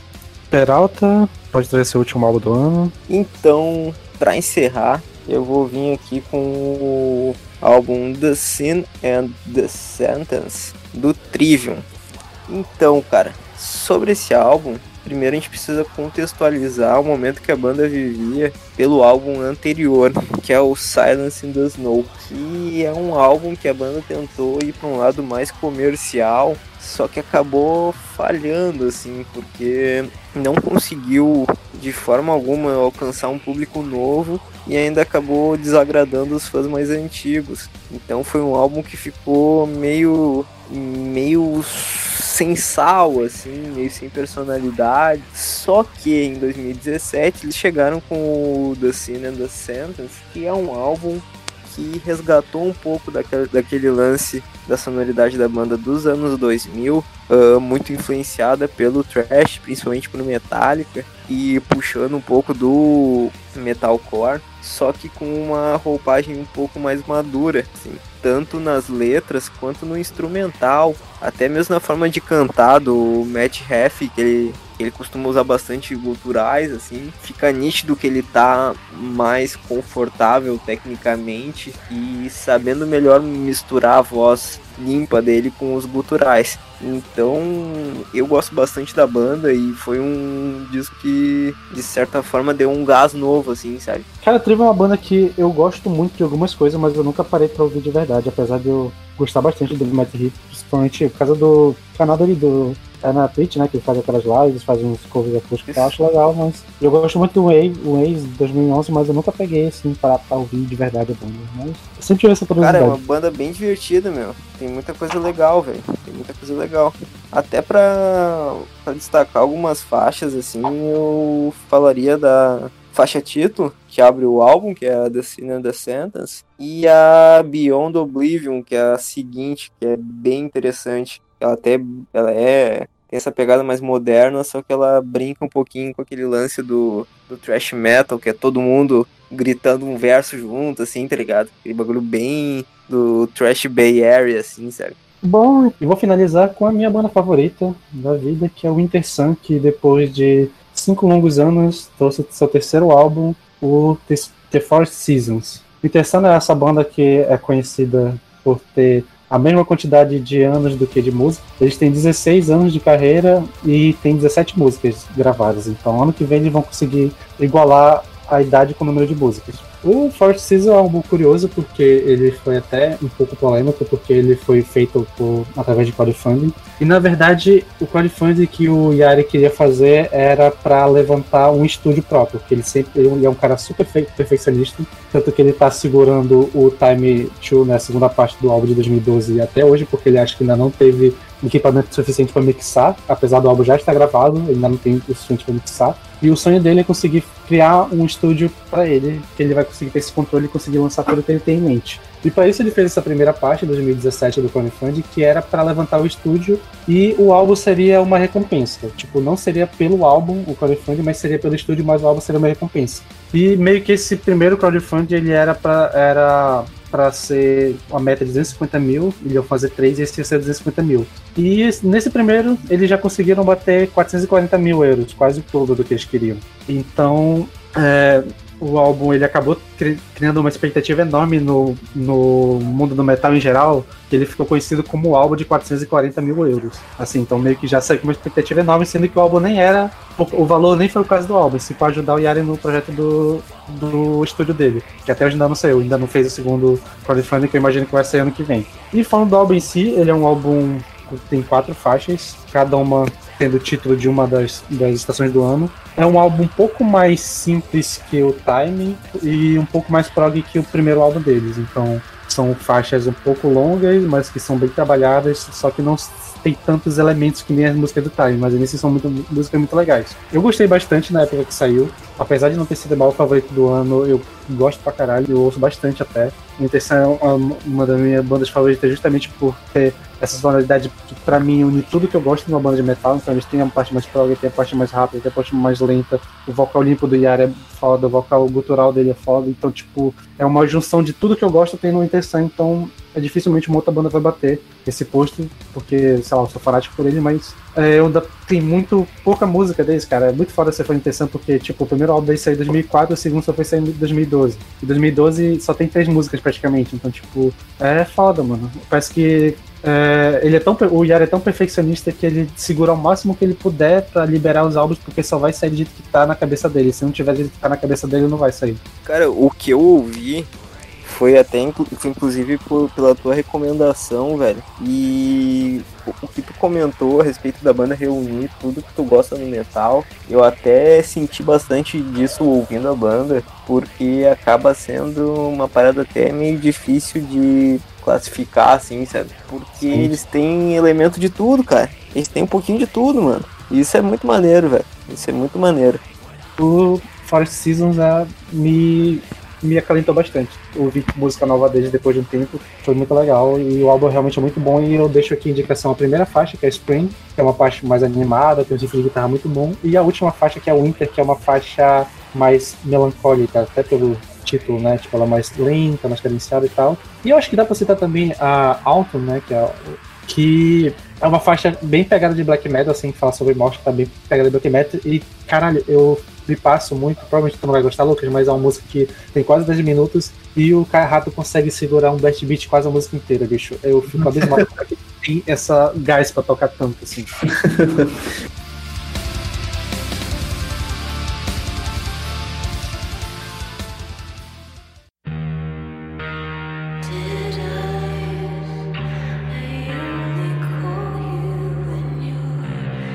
Então puxa aí, Lucas, tuas menções aí, se tiver. Ah, 2017 foi um, foi um ano meio estranho pra mim, não tem muitas menções honrosas pra dar. É, primeira menção honrosa, na verdade, seria o Decennial, do Seven Kingdoms, que eu falei é, quando a gente falou de Mulheres no Metal.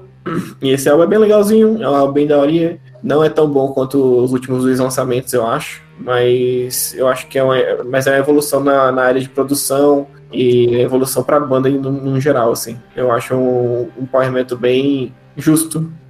A segunda menção honrosa vai ficar para Mastodon, o Imperial of Sands. Ah, é um álbum que eu ouvi na época e não gostei. Aí depois eu parei para ouvir de novo e achei interessante. Tem umas músicas legais, tem algumas coisas que vale a pena. Não é o melhor álbum da, da carreira da banda, nem fudendo. Mas, não sei, tem, tem coisas interessantes. Eu até gostaria de comentar, Felipe, é impressionante como aquele EP que eles lançaram logo em seguida, que é o Cold Dark Place, é bem superior ao álbum, cara. É, eu, eu, não entendi muito bem porque eles fizeram um álbum com uma produção também tão abafada, tão diferente assim. Mas, sei lá, é isso aí. É, fica menção rosa porque ainda gosto de algumas, algumas faixas desse, desse álbum. E a minha última menção honrosa vai ficar para One More Light do Linkin Park, que foi o último álbum que eles lançaram. E é um álbum que, nossa, tipo assim, foi, foi, foi um caos na internet, tipo, a galera enchendo o saco de todo mundo da banda, porque eles mudaram completamente a so- sonoridade pro pop total, assim. Tem a galera que odiou o álbum e tem a galera que gostou, e eu achei o álbum ok. Tipo, tem, tem partes meio desnecessárias, mas tem músicas boas, tem refrões bons, tem momentos interessantes, e você percebe que na letra do álbum o Chester tava falando coisas que eram super íntimas pra ele. E depois aconteceu o que aconteceu, né? Mas isso é foda. Mas eu acho o álbum justo, eu acho um, um álbum honesto, assim. Quando você faz um álbum escrevendo o que o seu coração tá querendo, que, tá querendo dizer, eu acho que é, é muito mais importante do que os fãs, muito mais importante do que o dinheiro, muito mais importante do que é, qualquer outra coisa em relação que os fãs queiram. Peralta, sua lista de menções.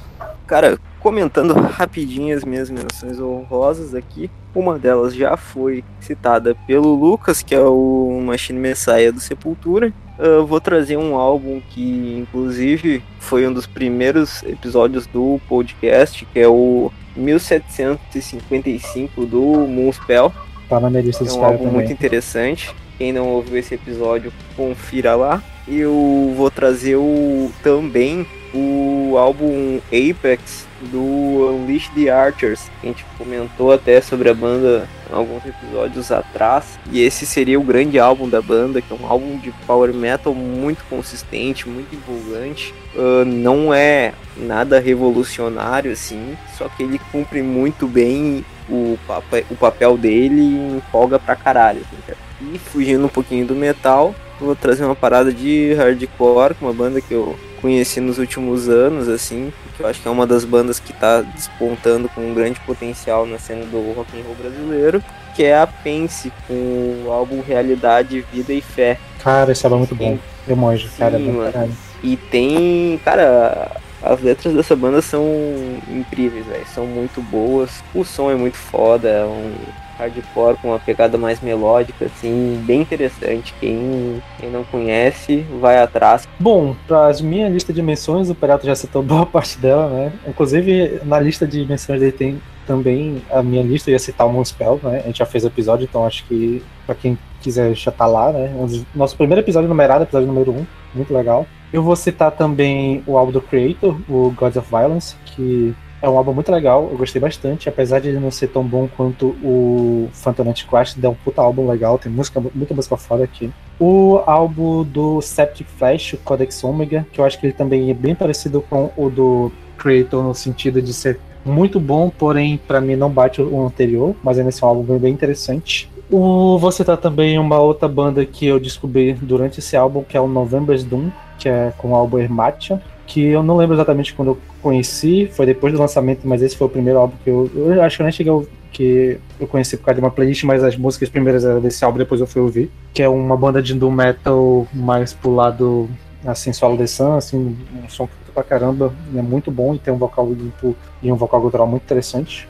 E para fechar, eu vou citar aqui uma uma, uma cantora que eu descobri pela Gabi também, que é a Chelsea Wolf, que é uma cantora que eu não sei dizer exatamente qual é o gênero dela, porque eu só ouvi esse álbum e eu sei que ela meio que varia de gênero, mas é uma parada meio folk, é, eletrônica em alguns, e esse álbum especialmente é um álbum de doom metal que é fantástico, Liz Spoon, 2017. Eu conheci ela por esse álbum e só ouvi ela esse até agora, mas eu sei que a carreira dela toda é muito consistente, eu vou atrás ainda, mas eu não tinha como não citar a Chelsea Wolf, porque caralho, é uma das melhores coisas que eu ouvi esse ano e foi por indicação da Gabi. E eu acho que é por isso. As outras que eu tenho aqui na lista tu já citou, que era o Blue Scares, que eu sabia que tu ia citar, e o Caligula Ross. Então, acho que é isso. Vamos ficar por aqui.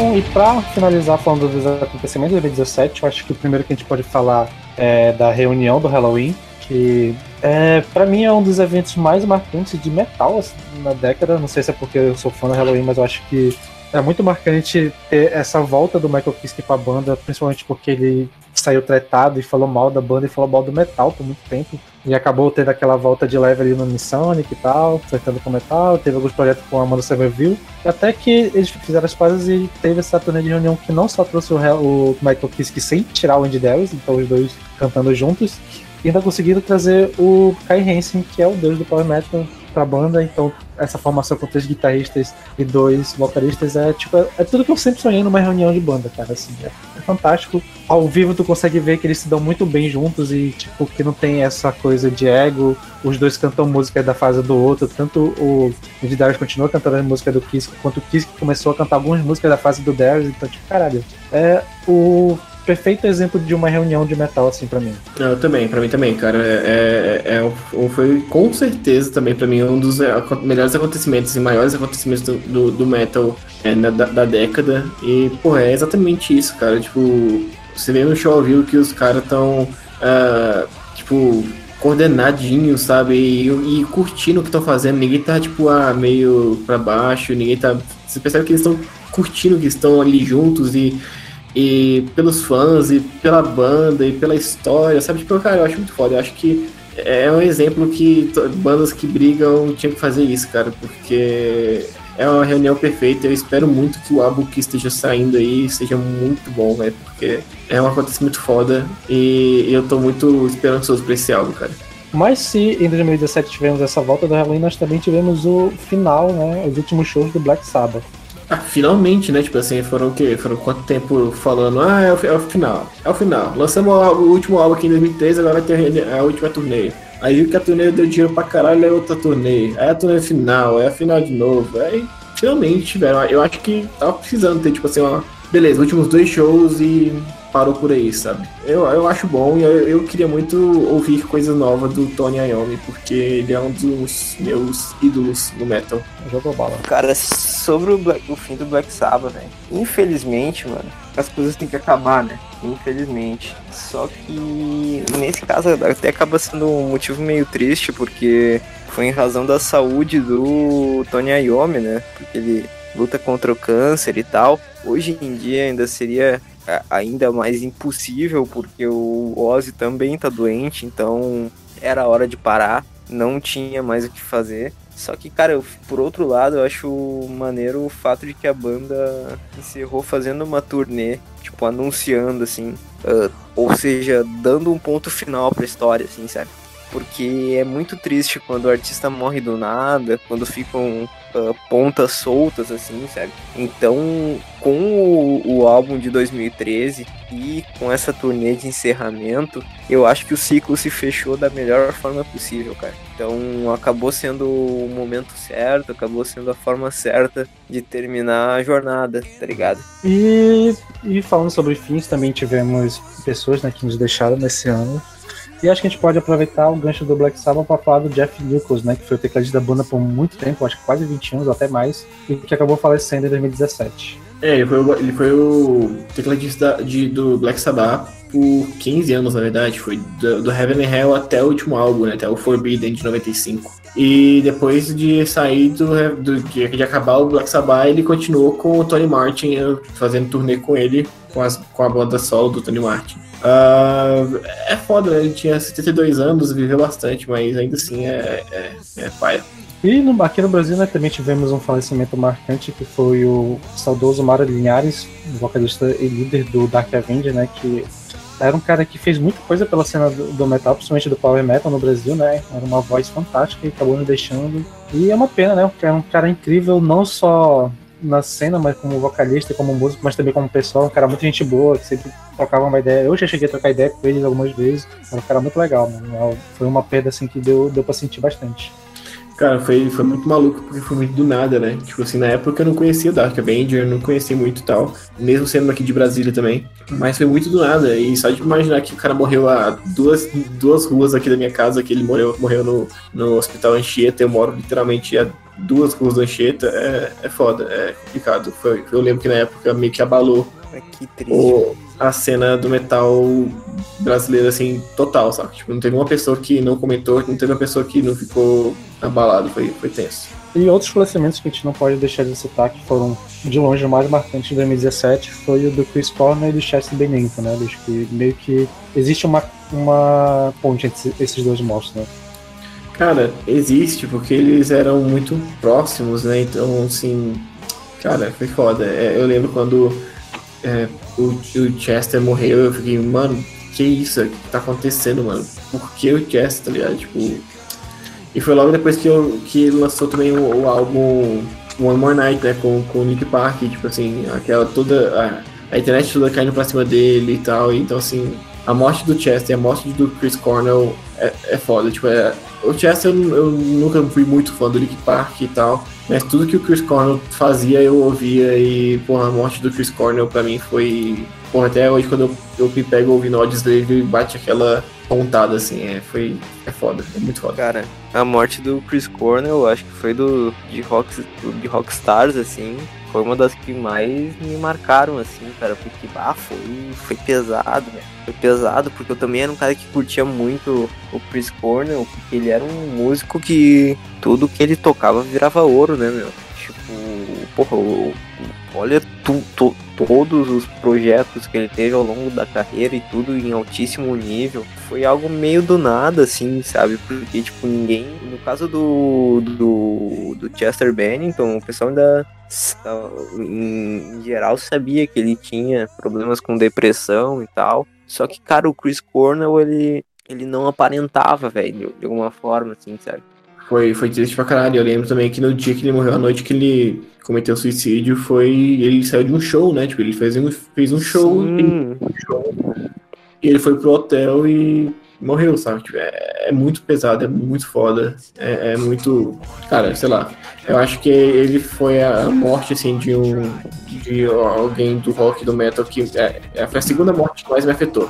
A primeira sempre vai ser do Dio, eu nunca vou esquecer o dia que o, dia que o Dio morreu, mas. É, a morte do Chris Cornell pegou pesado, foi, foi tenso. É, as duas mortes eu acho que elas me pegaram bastante. A do Chris Cornell, tipo, eu não tinha contato tanto com banda nem do nem o Soundgarden, nem o Audioslave e tampouco o Link Park, apesar de ter ouvido alguma coisa de Link Park na minha adolescência. Só que acho que no caso do Chester, pra mim pegou um pouco mais pesado porque eu tenho um amigo, um dos meus melhores amigos, ele é muito fã de Link Park. E eu acabei, tipo, eu acabei tendo essa afeição pela banda meio que por consequência e tal. Tipo, eu não ouvia, mas eu sempre admirei e tal, o rolê dos caras. E já foi triste pra caramba ver o, o Chris Cornell, que é uma lenda, ter, ter morrido. E tu vê que o Chester faleceu justamente, talvez, o, o assim, eu não quero ficar fazendo conjectura, mas muita gente supõe que o fato do, do Chris, que era um grande amigo dele, ter falecido alguns meses antes foi uma das grandes motivações que ele teve, fora com tudo que ele tava vivendo. E é triste pra caralho pegar um rolê desse, bicho. Já, o suicídio já é um rolê muito bad, mas nesse caso, então, quando acontece dois no mesmo ano e de pessoas que eram muito próximas, assim, parece que meio que eleva tudo a, a vigésima conta potência. É foda, é complicado mesmo. Eu me, me lembro um pouco também da, de quando o Chorão morreu e, e sei lá, pouco tempo depois do o, o Champion se, se, matou também. Então, assim, é, é foda, cara. É, é muito triste, é muito bad, é, é, complicado. Foi, foi, foi um ano ali que, depois desses acontecimentos, eu fiquei, caralho, tipo, porra, é, eu não, não, tem, não tem mais o que esperar de bom no ano, é foda.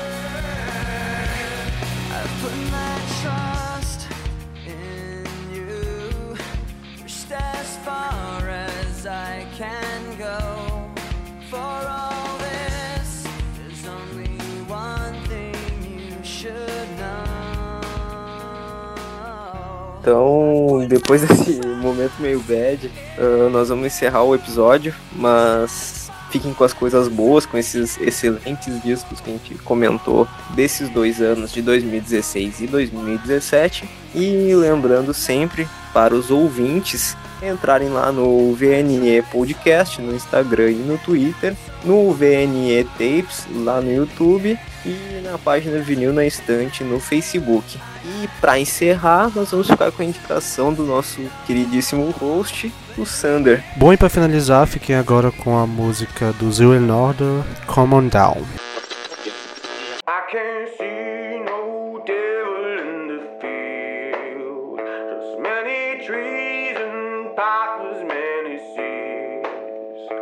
I can't see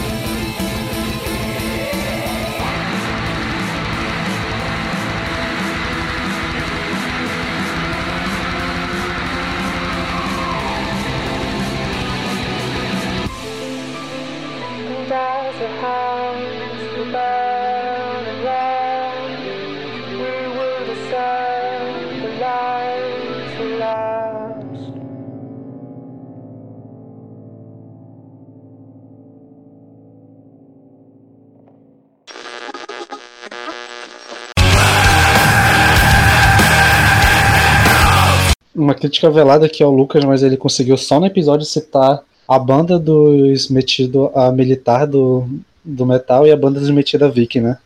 Sim, mano, foda, né? Tipo assim, é, é, é complicado, né? Porque depois, depois que você, você gosta da banda, ela leva essas famas aí, aí você tem que ouvir elas, tipo, escondido, né? Tipo, é foda, é tenso.